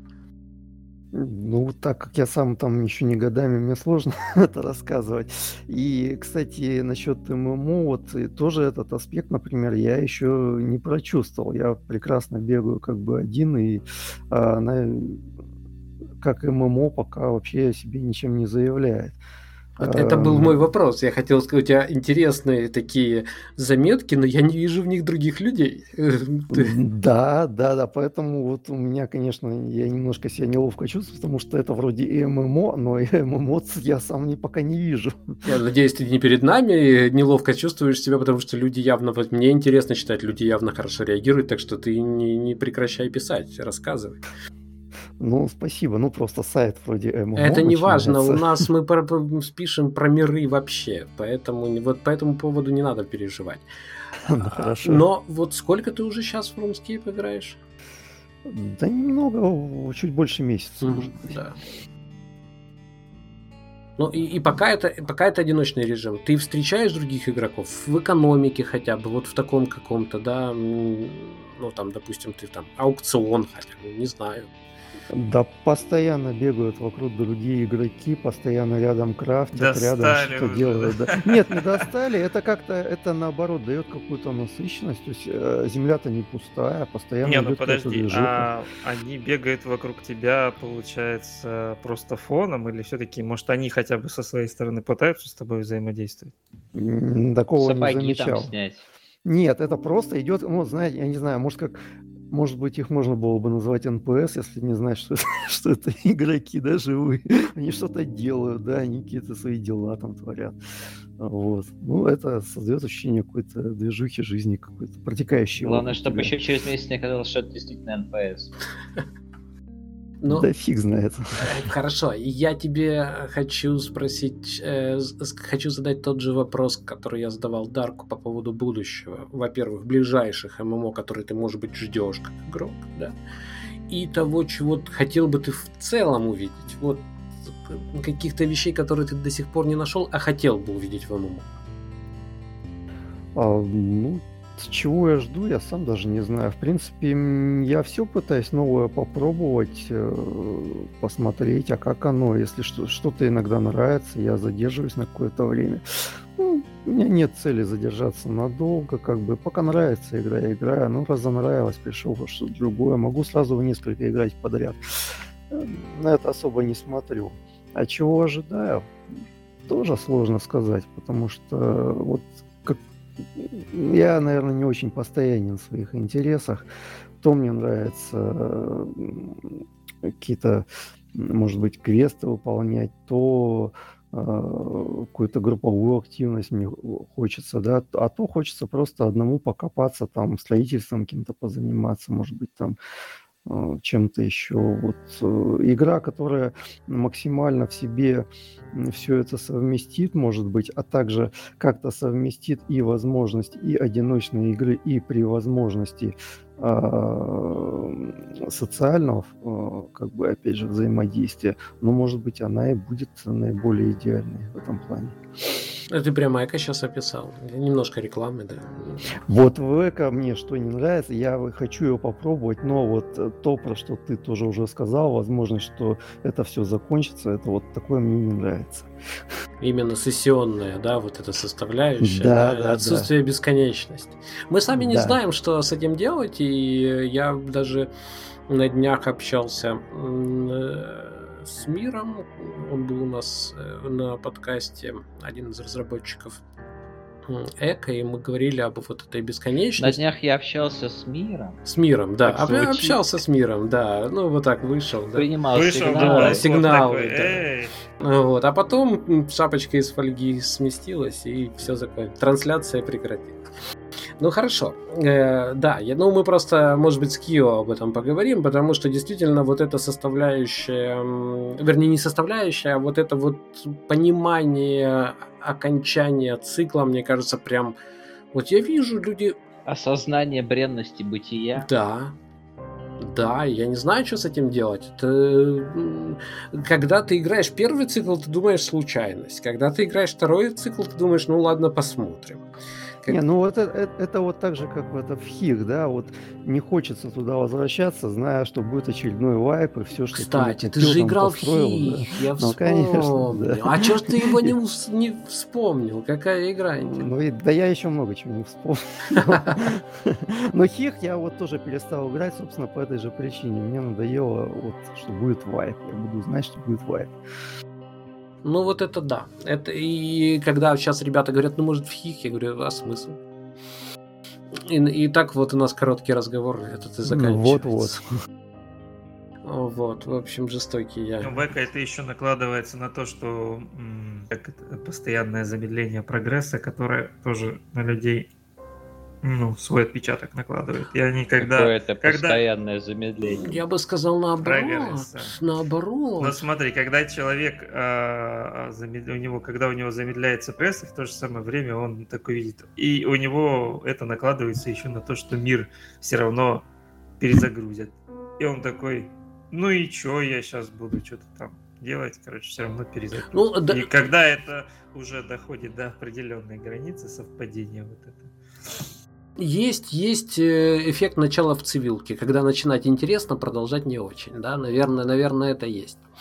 Но э, я, ладно, это мы как-то раз и перескочили.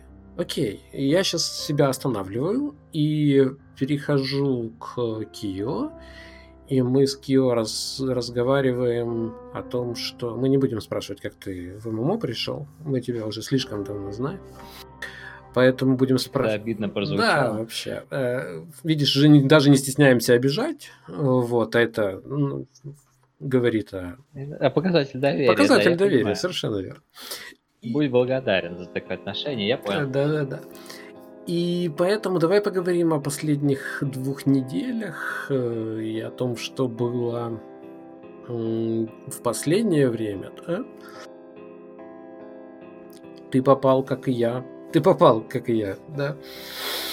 Но, да, После долгих мучений. Да, э, но все-таки я в данном случае говорю не абстрактно попал, а попал в э, Book of Travels, как человек, который писал много, да, поэтому получил доступ в бета-версию. А твои впечатления? Ну, э, мне, если честно, немножко неловко говорить, но я фактически остановился там же, где и ты. На экране создания персонажа? Ну, то есть, да, я зашел такой, меня сразу слезы начали капать из глаз из того, что очень мелкий шрифт. Елки-палки, я думал, ты хоть раз, раз расчувствовался. Нет, все-таки дело в мелком шрифте. Ну хорошо, Безусловно. Но нет, я оценил красоту начальных экранов, все там потыкал, посоздавал, почитал. Попытался почитать, но не смог почитать, и это для меня сохранило интригу каких-то вещей, которые мне остались непонятны. Но я зашел, со свежесозданным персонажем, немножко побегал, но фактически, ну, совсем чуть-чуть, так исторически сложилось, но ну, а теперь, когда основная проблема, которая меня беспокоила в последнем патче, исправлена, я буду активнее все это разглядывать, но еще нет. Понятно. Так что э, про Book of Travels не могу ничего Придет, прям сказать. Придется вместо тебя рассказать хотя бы немножко, потому что... Ну давай, да, давай. потому что Э, ну, во-первых, это очень красиво. Я надеюсь, э, вы увидели у нас первую половину подкаста шли э, фоновые видео, которые подтверждают, что я прошел чуть дальше начального экрана. Вот, там много локаций и много, очень много созерцания, что, конечно, безумно рискованно для любой игры. Люди не очень, на самом деле. Люди любят думать, что им нравится созерцание а когда начинают играть в это, ну, далеко не всегда долго э, игра удерживает. Я думаю, что Book of Travels, сразу предупреждаю, будет та же проблема. Если вы быстро скучаете в, в, в этом режиме созерцания... Если вы до сих пор не прошли за лонгинг... А, да, ну, не только... То вам будет тяжело. Да, не только The Longing, но и другие подобные игры, если вы скачали World's Drift, да, там, если, если не могли рассматривать облака, и вам это казалось недостаточно, то... Если бэковы не привыкли стоять рядом с полем и слушать, как растет кукуруза... Вот, совершенно верно. То, возможно, Book of Travels вам не очень понравится. Но хочу поделиться одним вот таким моментом, и дальше мы будем с тобой общаться. А, я, э, чтобы сделать э, обложку, я пришел в одно место, оно такое довольно интересное, чайное. Там можно э, поговорить с торговцем чаем, приготовить чай и так далее. Костер попытался развести Конечно. на столе. Нет, костер на столе не попытался, а рядом попытался. Он да, и еще один источник света для, для общего э, впечатления, для картинки я сделал. И ну, вот... Подожди, я, они же хвастались, что нельзя будет костер развести на столе. Я не пробовал. Будет я плохой тестер. Я пытаюсь, вот понимаешь, погрузиться, рассказать, передать атмосферу игры. И я делал обложку для нашего сегодняшнего подкаста, зашел, а там... А потом игры с багами выходят. Конечно, да. И э, в, итоге, э, в итоге там такая, такая тусня творилась. Люди там, NPC, играют, значит, что-то еще, кто-то там э, торгует. В общем, полный движняк. И я этот движняк заснял как раз. И думаю, а потом зайду, сделаю, вот, чтобы у меня была э, обложечка, и чтобы я потом все это плавно превратил в видео. Да. Картинка сменяется, и дальше вся эта картинка оживает. Прихожу, а происходит ровно то, о чем говорили раз, разработчики, да, что очень важно, когда вы приходите. Вот в этом в путешествии... Стемнело, и все дрыхнут. Вообще никого нет. Огни погашены, абсолютно вымершая локация. И я представляю, если бы я сюда пришел, вот, допустим, да, э, просто ходил бы, пришел и сказал, да, елки-палки, тут недоделанная игра. Заброшенный дом Да, какой-то. просто заброшенный дом. Просто стоят чайнички какие-то, и никого нет вообще. И пошел бы дальше. Странно, что тебя вообще пустили, и дверь не закрыта. Вот, нет, ну там такое все под навесами просто-напросто. Ну вы же видели картину. Вот, и, и я увидел совершенно другое. И в, этом, в этот момент, когда я на, на все это смотрел, подошел игрок. А я развел костер и снимаю видео. И у меня этот видео есть на фоне, там шло тоже. Я пытаюсь с ним общаться. А общаются, э, повторюсь, э, при помощи знаков. Я даю знак маршрут и вопросик, типа, куда идешь? А, Вот. Ну, а что ответить? Э, Задать вопрос легко, а что ответить? Он мне галочку показывает. Ну там же Вот. есть стрелочка направо, стрелочка Да, налево. да, я думал, как-то вот мы завяжем при помощи стрелочек разговор. А он мне галочку показывает. Ну, я, окей. А, он поднимается, начинает уходить, я ему рукопожатие посылаю, он мне тут же в ответ рукопожатие. Как бы, ну, вот. И удаляется, значит.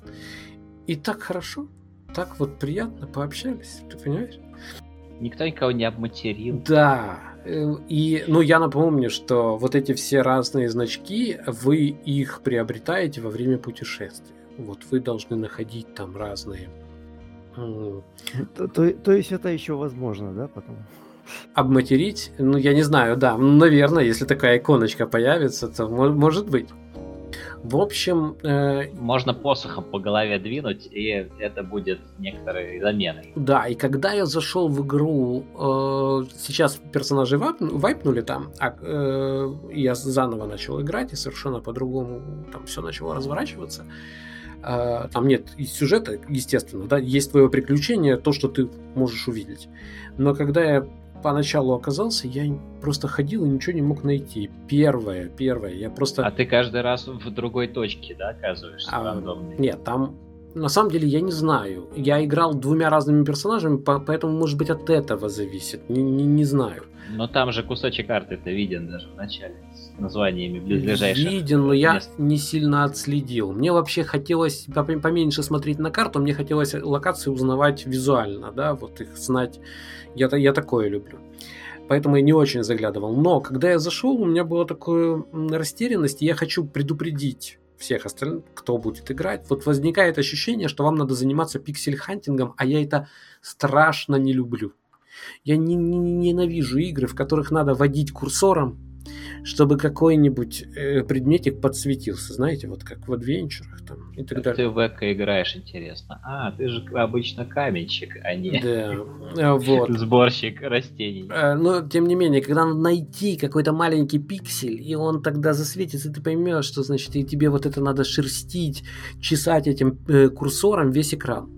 Но потом, и поначалу мне показалось, ну елки, ну неужели все вещи, которые я могу найти, в это вот этим вот перебором просто курсора? Но нет, потом ты все эти предметы, ну они не предметы, росточки, пенечки и так далее, ты их просто узнаешь, ты должен просто внимательно смотреть по сторонам. Просто внимательно смотреть. Не надо ничего водить курсором. Это мое такое напутствие, да, тем, кто, может быть, окажется и тоже столкнется с такой Это проблемой. не pixel hunting, это texture hunting.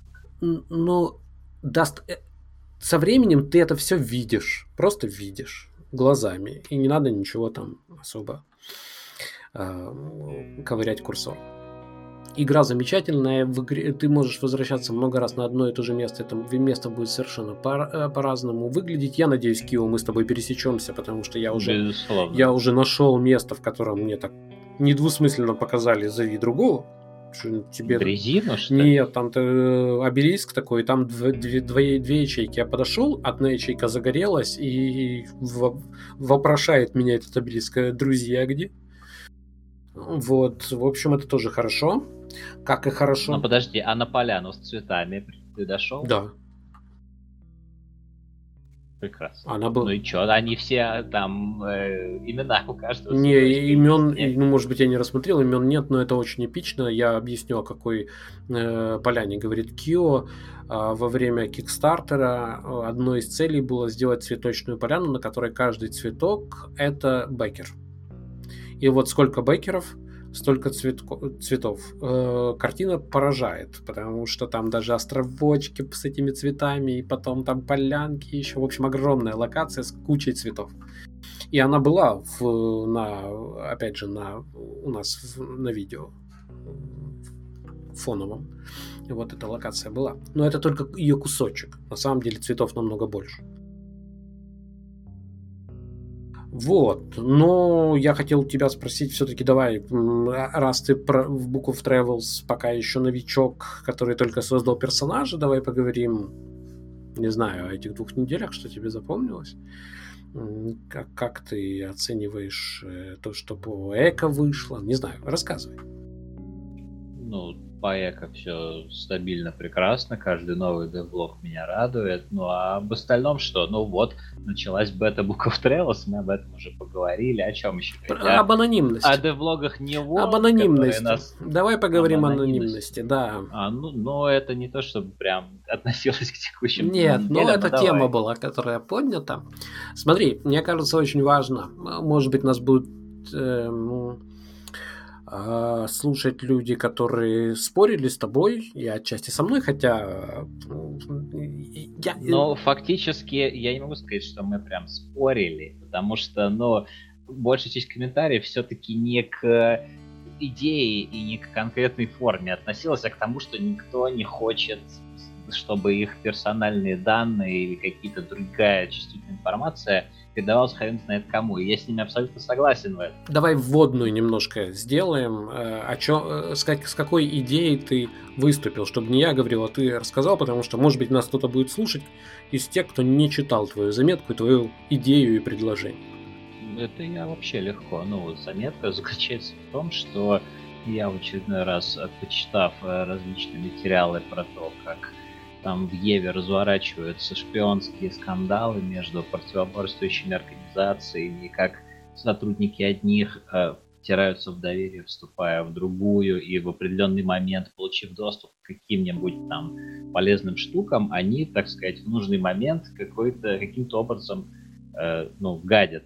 Потому что по-другому я не могу это назвать, но либо что-нибудь крадут, либо что-нибудь отключают, угоняют какой-нибудь корабль, я не знаю. Ну и то же самое в Lineage, то, про что ты рассказывал, про там бытоводство, с которым которое процветает в определенных гильдиях, и все об этом знают, но вроде как ничего с этим сделать не могут. И я так плавненько, ну, по мере своей возможности, перевел разговор в...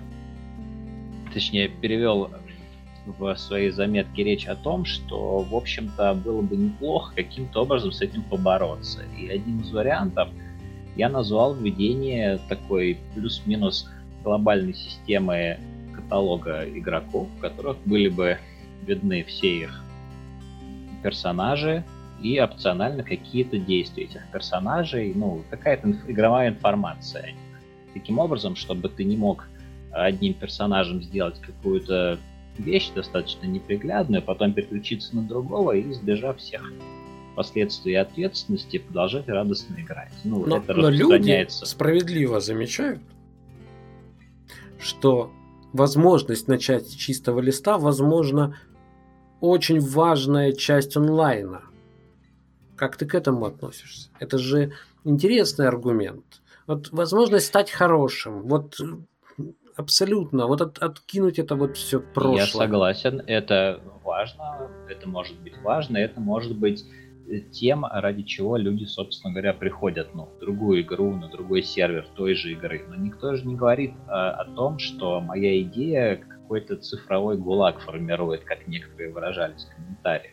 Никто не говорит о том, что вы там, ну, немножечко попыкашев и там какие-то другие вещи не очень приятные поделав, становитесь врагом общества навсегда, и что в этом самом каталоге, где если можно будет каким-то образом выразить вам отношения, сразу вас заклеймят настолько, что вы нигде, ни в одной игре, ни на одном сервере, ни в одной гильдии не найдете для себя вдохновение. Все, ваша жизнь будет испорчена навсегда. Ну, это не говорит. Я, я уверен просто, что если там можно будет оставлять отзывы, это будет ад.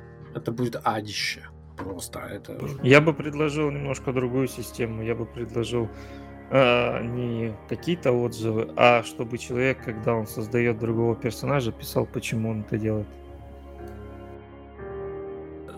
Ну, это детали реализации, как и отзывы, которые, э, разумеется, если просто взять любой интернет-ресурс и дать возможность на нем оставлять отзывы для, по поводу игроков, там будет начнется помойка совершенно Безусловно. очевидная. Но мы же говорим о такой среде, при которой ты даже оставив отзыв, это демо... этим самым демонстрируешь свою сущность и даешь повод людям каким-то образом пересмотреть отношение к себе. Это тоже же не анонимно.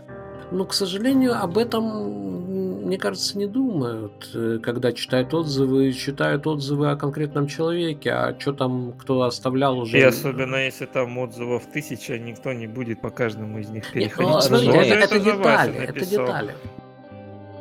Это действительно детали, и я абсолютно согласен, что та ступенька, тот последний шаг, о котором я писал в заметке, э, с этими самыми отзывами, а- она вызывает потенциально очень много проблем. И, ну, фактически тех, если кто-нибудь, не дай бог, захочет реализовать подобную систему, он, скорее всего, остановится на каких-то мерах менее инвазивных и, ну, которые с такого количества проблем не генерируют своим существованием. Просто какой-то каталог, где можно узнать о других персонажах, может быть, о каких-то действиях, о склонности к определенным архетипам и так далее. В каких гильдиях состоял, ну и так далее. Никаких плюсов, никаких минусов, вообще никакой оценки другими. Но в таком случае в качестве э, альтернативы нужен какой-то социальный граф. То есть видеть, с кем этот человек играл, дать возможность как-то с ними связаться, ну и поговорить вообще об этом человеке, если он предполагается, что он получит доступ к какой-то такой информации или каким-то таким вещам, которые косвенным или прямым образом могут повлиять на геймплей других. Ну, чтобы не было постоянно вот этого безнаказанного шпионства, короче говоря. Но ты рассматриваешь это именно с точки зрения шпионства или более глобально с точки зрения контроля за количеством окон, там еще чего-то, ну то есть... Но ш- шпионство это просто такой пример, ну, который первым приходит в голову и который ну, максимально просто объясняет, в каких случаях это бы помогло. Вообще глобально, разумеется, хочется, чтобы каким-то образом ну, вот этот постоянный такой токсичный токсичное цунами, Чтобы которое бушует сейчас в ММО, свои да, оно действия. каким-то образом затухало постепенно. Но в целом я могу сказать, что а, вот то, что э, логин в Эко привязан к Steam учетке, это уже очень сильно, на мой взгляд, влияет на сообщество, как мне кажется. То есть я, я понимаю, что на новом сервере можно сменить имя и зайти под другим именем, да, на, но, но в целом то, что э, ты можешь играть в принципе одним аккаунтом, вот по большому счету, это уже накладывает очень интересные вещи, которые, ну, опять же, вот сейчас мы, ребята в комментариях Еву обсуждают, я прекрасно помню, как э, вот эта мультиоконность в Еве, она просто убирала массу мног- взаимодействия, да, то есть люди считали э, даже нескромным кого-то попросить о том, что можно сделать другим окном. А теперь представьте, сколько всего можно сделать другим окном. То есть вот какой-то момент культура изменилась настолько, что, допустим, поставить цина или еще что-то, ци- цина постановка, э, там свой термин, да, для прыжка меж э, пространственного мимо ворот. И еще, и еще что-то, это показалось, ну ты вообще обнаглел. То есть, э, ты что, у тебя своих окон нет, что ли? Там? То есть, и когда мы там Отвезти что-нибудь на да, грузовике. да, да, да, да. Вот. То есть в, в определенный момент вот это удобство, оно переросло в культуру, и эта культура явно ставила препоны э, для взаимодействия. Казалось, что ты просто э, борзеешь, когда о таком просишь. Разработчики рады, если Да, они ну- за это могут лишнюю копеечку. Ну, это отдельная печальная история, которую мы не будем сейчас касаться. А теперь, а теперь то, что они рады получить самую копеечку, используется в качестве аргумента в спорах. Ну, как никто не будет это делать, потому что, ну, это же невыгодно разработчикам. Ну, конечно, все, Раборос там свой, съел свой хвост. Ну, э, опять же возвращаемся к вопросу о том, что воля разработчика первична. Тут вот как ни крути. И если человек, если люди хотят убить игру, а многооконство, на мой взгляд, очень сильно повредило Еве. Никто не хочет, конечно же, убить игру. Все хотят, чтобы им было удобно, но чтобы было удобно только им. А то, что один многоокончик, потом еще тысяча, потом еще миллион убивают игру, ну, это стандартная трагедия общины. Мне это удобно, а что будет потом, уже не так важно. Ну, и, и только разработчик толком может рассуждать в долгосрочных перспективах. Игрок, скорее всего, этого делать не будет. Ждать, во всяком случае, ждать этого от игрока глупо. То есть... Ну, безусловно, он же как минимум смотрит изнутри и не видит э, всей информации, доступной разработчику, как какие-то решения влияют на определенные аспекты игры. Да, одна из новостей как раз э, была о том, э, на этих двух неделях была о том, что э, теперь, так как CCP принадлежит э, Perlabis, а Perlabis, насколько я понимаю, открытое акционерное общество, которое должно э, печатать отчеты. И они напечатали отчеты, в том числе о доходах э, и в онлайн. И там я округлил, на самом деле, когда говорила 45 миллионов э, за последние 4 года. Нет, э, на самом деле в 2017 было что-то в районе 70, то есть идет падение такое, да, очевидное для и онлайн идет падение в доходах. И в этом смысле, конечно, фри-то-плей, на который они очень сильно надеялись, он особого эффекта не дал. Но главное, что э, эта информация позволила представить ну, с, с большими натяжками, безусловно, позволила представить одну простую штуку. Вот смотрите, у нас есть Camelot Unchained, с которым происходят хорошие вещи, и мы об этом писали, и сейчас почти, практически каждый день идут тесты. А тесты эффектные, уже я, я написал заметку о том, что все это начинает складываться в геймплей и так далее. Но вот ребята из Camelot Unchained уже делают, я не знаю, какой который год, да, мы там уже сбились со счета. Их финансирование всего, что они делают, а делают они не слабые штуки, хоть и там медленно, но не слабые штуки, а, составляет на сегодняшний день 12 миллионов долларов. За все годы потрачено, да, вот сколько они разрабатывают. И в онлайн в ми... вот этот год был самым для них э, самым неуспешным, сейчас будет поуспешнее, потому что у них из-за коронавируса, э, как у всех ММОшек, взлетел онлайн. А в 2019 году они заработали, ну, немного. Э, минимум, по-моему, за последние 10 лет или сколько те... Ну, это минимум э, немного по сравнению с другими их доходами, а по сравнению с Камелотом... Да, то есть, то есть, смотрите, они заработали 45 миллионов за один год. А во время подписки, если кто-то там скажет, так это free to play, да, во время подписки они зарабатывали 90 под 100 миллионов. Да, зарабатывали в год. Так вот, это вопрос о прибыльности и все, все, всем остальном, да, то есть и... О том, сколько надо денег, да, чтобы что... разрабатывать регулярно нормальный контент. Совершенно верно. Игру. И, и сегодня я уже честно не выдержал, и надо было готовиться к подкасту, я там в ущерб э, компиляции видео или еще что-то, я уже на, на, на, на эмоциях написал этот текст э, по поводу затрат на разработку игры, я действительно не, не понимаю, как, как люди не видят вот этих кричащих, да, когда одни команды делают совершенно потрясающие вещи, а при этом совершенно непонятно, откуда берутся деньги. Вот. Сейчас сотрудники SLG утирают скупую Вот слезу. да, да. Вот. Продают последний Lamborghini а, или что там. Ну да. И тем не менее, ну делают же вещи. И есть люди, у которых куча денег, и они лажают, лажают, лажают, и это вообще ничего не гарантирует.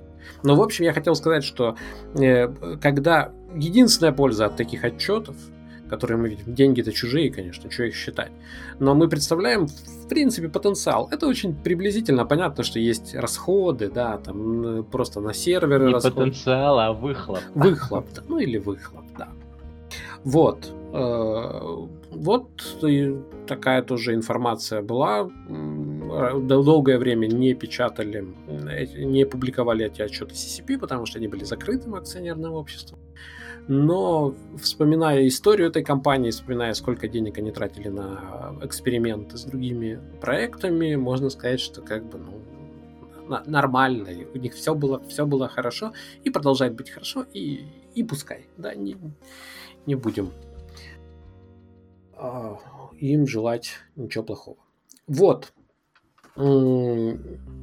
Кио, что тебе еще? Какие, какие события за эти две недели тебе запомнились? Да, в общем-то, все, наверное. Ну, новости все, которые были, они так не, не столь хороши, чтобы мне хотелось тратить время подкасты на них. Ну, New World, как обычно, нам радостно рассказывает про ПВЕ, инстанцированные, там, про огненные стены, которые никого не пускают вовнутрь, и про фиксированные точки, которые можно будет штурмовать. Ну, это не то, о чем я, если честно, хочу говорить. Там все плохо. Тогда у меня все-таки, вот в завершении, мне кажется, что вопрос этот, ну, такой, мне вот для будущего и там для, для настоящего он ключевой. А, вопрос об анонимности и вообще о подходах к... Вот где эта грань правильная проходит а, с точки зрения контроля. И если представить э, разработчиков в качестве людей серьезных, да, которые не хотят нажиться да, при помощи продажи, продажи там, кучи аккаунтов или еще, хотят сделать, построить более-менее такую ну, красивое сообщество, да, населенное живыми людьми. Я, кстати, вспомнил, и, возможно, возможно, эта новость, ну, которую, по-моему, обошли стороной, но она как раз э, коррелирует с тем, что сейчас ты хочешь сказать. Да. А новость о заявлении Красного Отца. Какая новость? Сейчас не всплывает в голове. Но о том, что они, они написали у себя на сайте на официальном, о том, что они считают, что как в реальной жизни, в играх компьютерных, игроки должны нести какое-то наказание за военные преступления. Ну и там. Серьезно, я не знал об этом. Да. Расскажи. Да. Это уже перебор. Ну, сейчас я процитирую перевод. Международный комитет Красного Креста считает, что, как и в реальной жизни, в этих играх должны быть предусмотрены последствия действий и решений людей – Геймеров следует награждать за уважительное отношение к законам ведения вооруженного конфликта и виртуальным образом наказывать за серьезные нарушения норм военного конфликта, другими словами, за военные преступления. Ну, это звучит, конечно, очень классно, но любая игра это все-таки упрощение. Нельзя просто брать и такие же последствия и не знаю, медали транслировать внутрь виртуального мира. Абсолютно, мере, до абсолютно пор... согласен. До тех пор, пока люди других людей не убивают и даже не увечат, да, то есть это же... Ну, это вообще очень такое ну, плохое направление ведения дискуссии про то, кто что должен кому в виртуальном мире, потому что все почему-то вот это вот посягательство, даже мое гипотетическое на кусочек анонимности воспринимают как то, что вы хотите нас наказывать. Ну и никто не хочет никого наказывать. Мы хотим улучшить атмосферу внутри игры. Мы, можно не только наказывать, но и поощрять, разумеется. Ну, они, смотри, они там дальше есть немножко а, более раскрыто.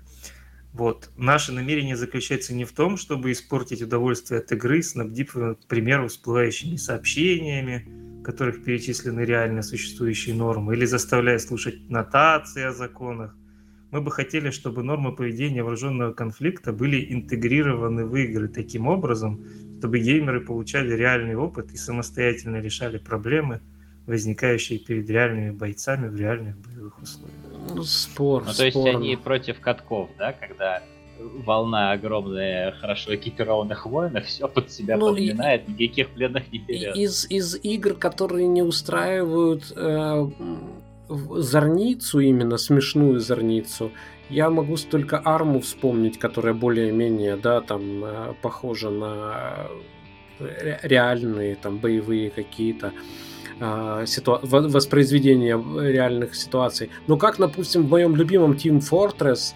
в котором бегает мой любимый персонаж поджигатель этот, да, пиромен, вот, какие нормы военного конфликта соблюдать. Не-не-не, но там у тебя, когда ты бегаешь в Team Fortress, у тебя же нету там мирных жителей. А, ну мирных жителей нет, да.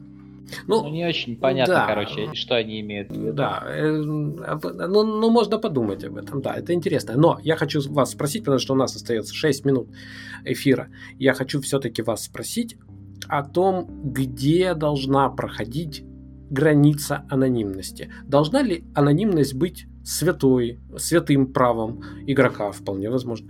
А, или э, эту, этой анонимности можно лишать, до какой степени, и пойдет ли э, лишение анонимности на пользу э, сообществу. Ну, вот. А что ты подразумеваешь под анонимностью, ну, в контексте виртуальных миров? Невозможность узнать, что один персонаж принадлежит тому же аккаунту, что и второй. Например, ну как, э, давай с общих вещей начнем. Ты, ты, ты взялся отвечать, давай ты или наоборот в обратном порядке. Нет, я просто уточ... не, я просто уточняю, я абсолютно никуда не тороплюсь. А... Но просто можно решить анонимность, указав паспортные данные и место проживания конкретного владельца э, аккаунта, а можно все это в рамках виртуального вот мира это, это, это твой ответ, потому что у меня нет ответа. Я, я задаю вопрос в том смысле, что вообще тема анонимности, она может быть святым граалем, да, вот просто э, мне понравилась мысль о, о том, чтобы, что начинать с чистого листа, это прям святое право, да, вот возможность э, полностью откинуть прошлое и стать другим. Это очень интересная мысль, мне кажется. А может быть... Но нужно, но нужно не возводить ее просто в абсолют. Я извиняюсь, но раз уж я тут начал тебя перебивать, Давай, да. то я, наверное, продолжу. Ну, разумеется, нужно ну, такую систему выстраивать, чтобы одна там или несколько ошибок не ставили крест на всей последующей деятельности на всей последующей жизни, так же как и одна судимость в реальном мире не ставит крест на следующем существовании реального человека в нашем мире. Но, очевидно, последствия какие-то должны быть, они должны быть достаточно долговременными. Ну и как минимум нужно каким-то образом не давать после каждой серии плеер килла эту самую жизнь с нового листа начинать, потому что, ну, тогда очевидно, что ничего не изменится в лучшую сторону. Ну, посмотри, э, очевидны параллели, как только начинается этот разговор, очевидны параллели с, корей, э, с корейской системой сквозной идентификации, которую обходят от, э, отчасти, да, но она все-таки есть, и с китайским социальным рейтингом, который воспринимают негативно, и я понимаю почему. Потому что... Э, потому что система крайне несовершенна, субъективна и используется в карательных, карательных целях. целях. Да, то есть в принуждении к определенному поведению, особенно в такой тоталитарной стране, как Китай. Да? Ну, то есть это понятно. А, это очень такой разговор, который может долго продолжаться и очень далеко завести. Ну, мне бы сейчас не хотелось в это углубляться, но вообще в целом я в справедливой системе социального рейтинга особо ничего плохого не вижу, но только в том случае, если абсолютно исключить, все возможности злоупотребления, а это очень сложно. Потому что эта самая система какого-то рейтинга, вот этого социального, она фактически решает все те вопросы, которые так возбудили людей в комментариях.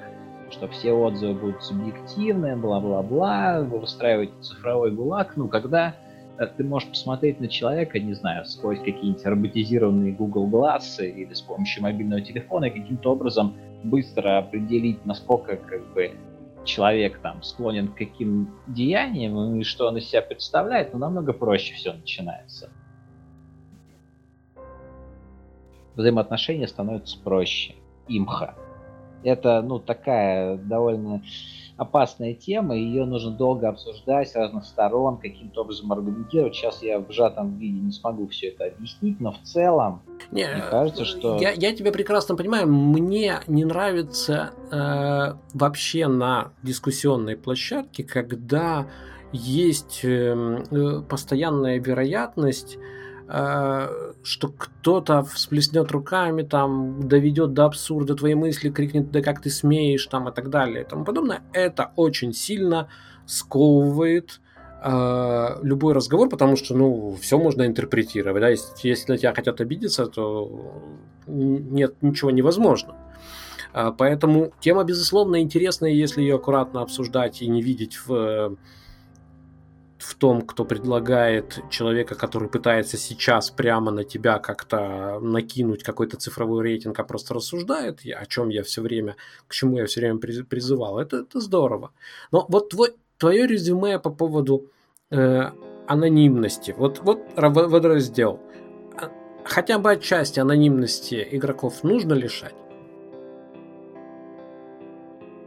Я думаю, что да, ну, в том плане, э, в каком я это описал в заметке, то, что связь одного персонажа с другим должна прослеживаться, возможно, не абсолютно, не всегда и не в любом случае. Может быть, она не должна быть открытой по умолчанию, но должны быть способы каким-то образом связать одного персонажа с другим, и действия, ну, каким-то образом к одному аккаунту привести. Ну, чтобы было понятно, кто тебе нагадил, каким образом тебе оградить себя от этого и так далее. Ну, то есть той абсолютной анонимности, за которую я ратую в реальном мире, в виртуальном мире, мне кажется, не нужна она в таком же качестве. Угу.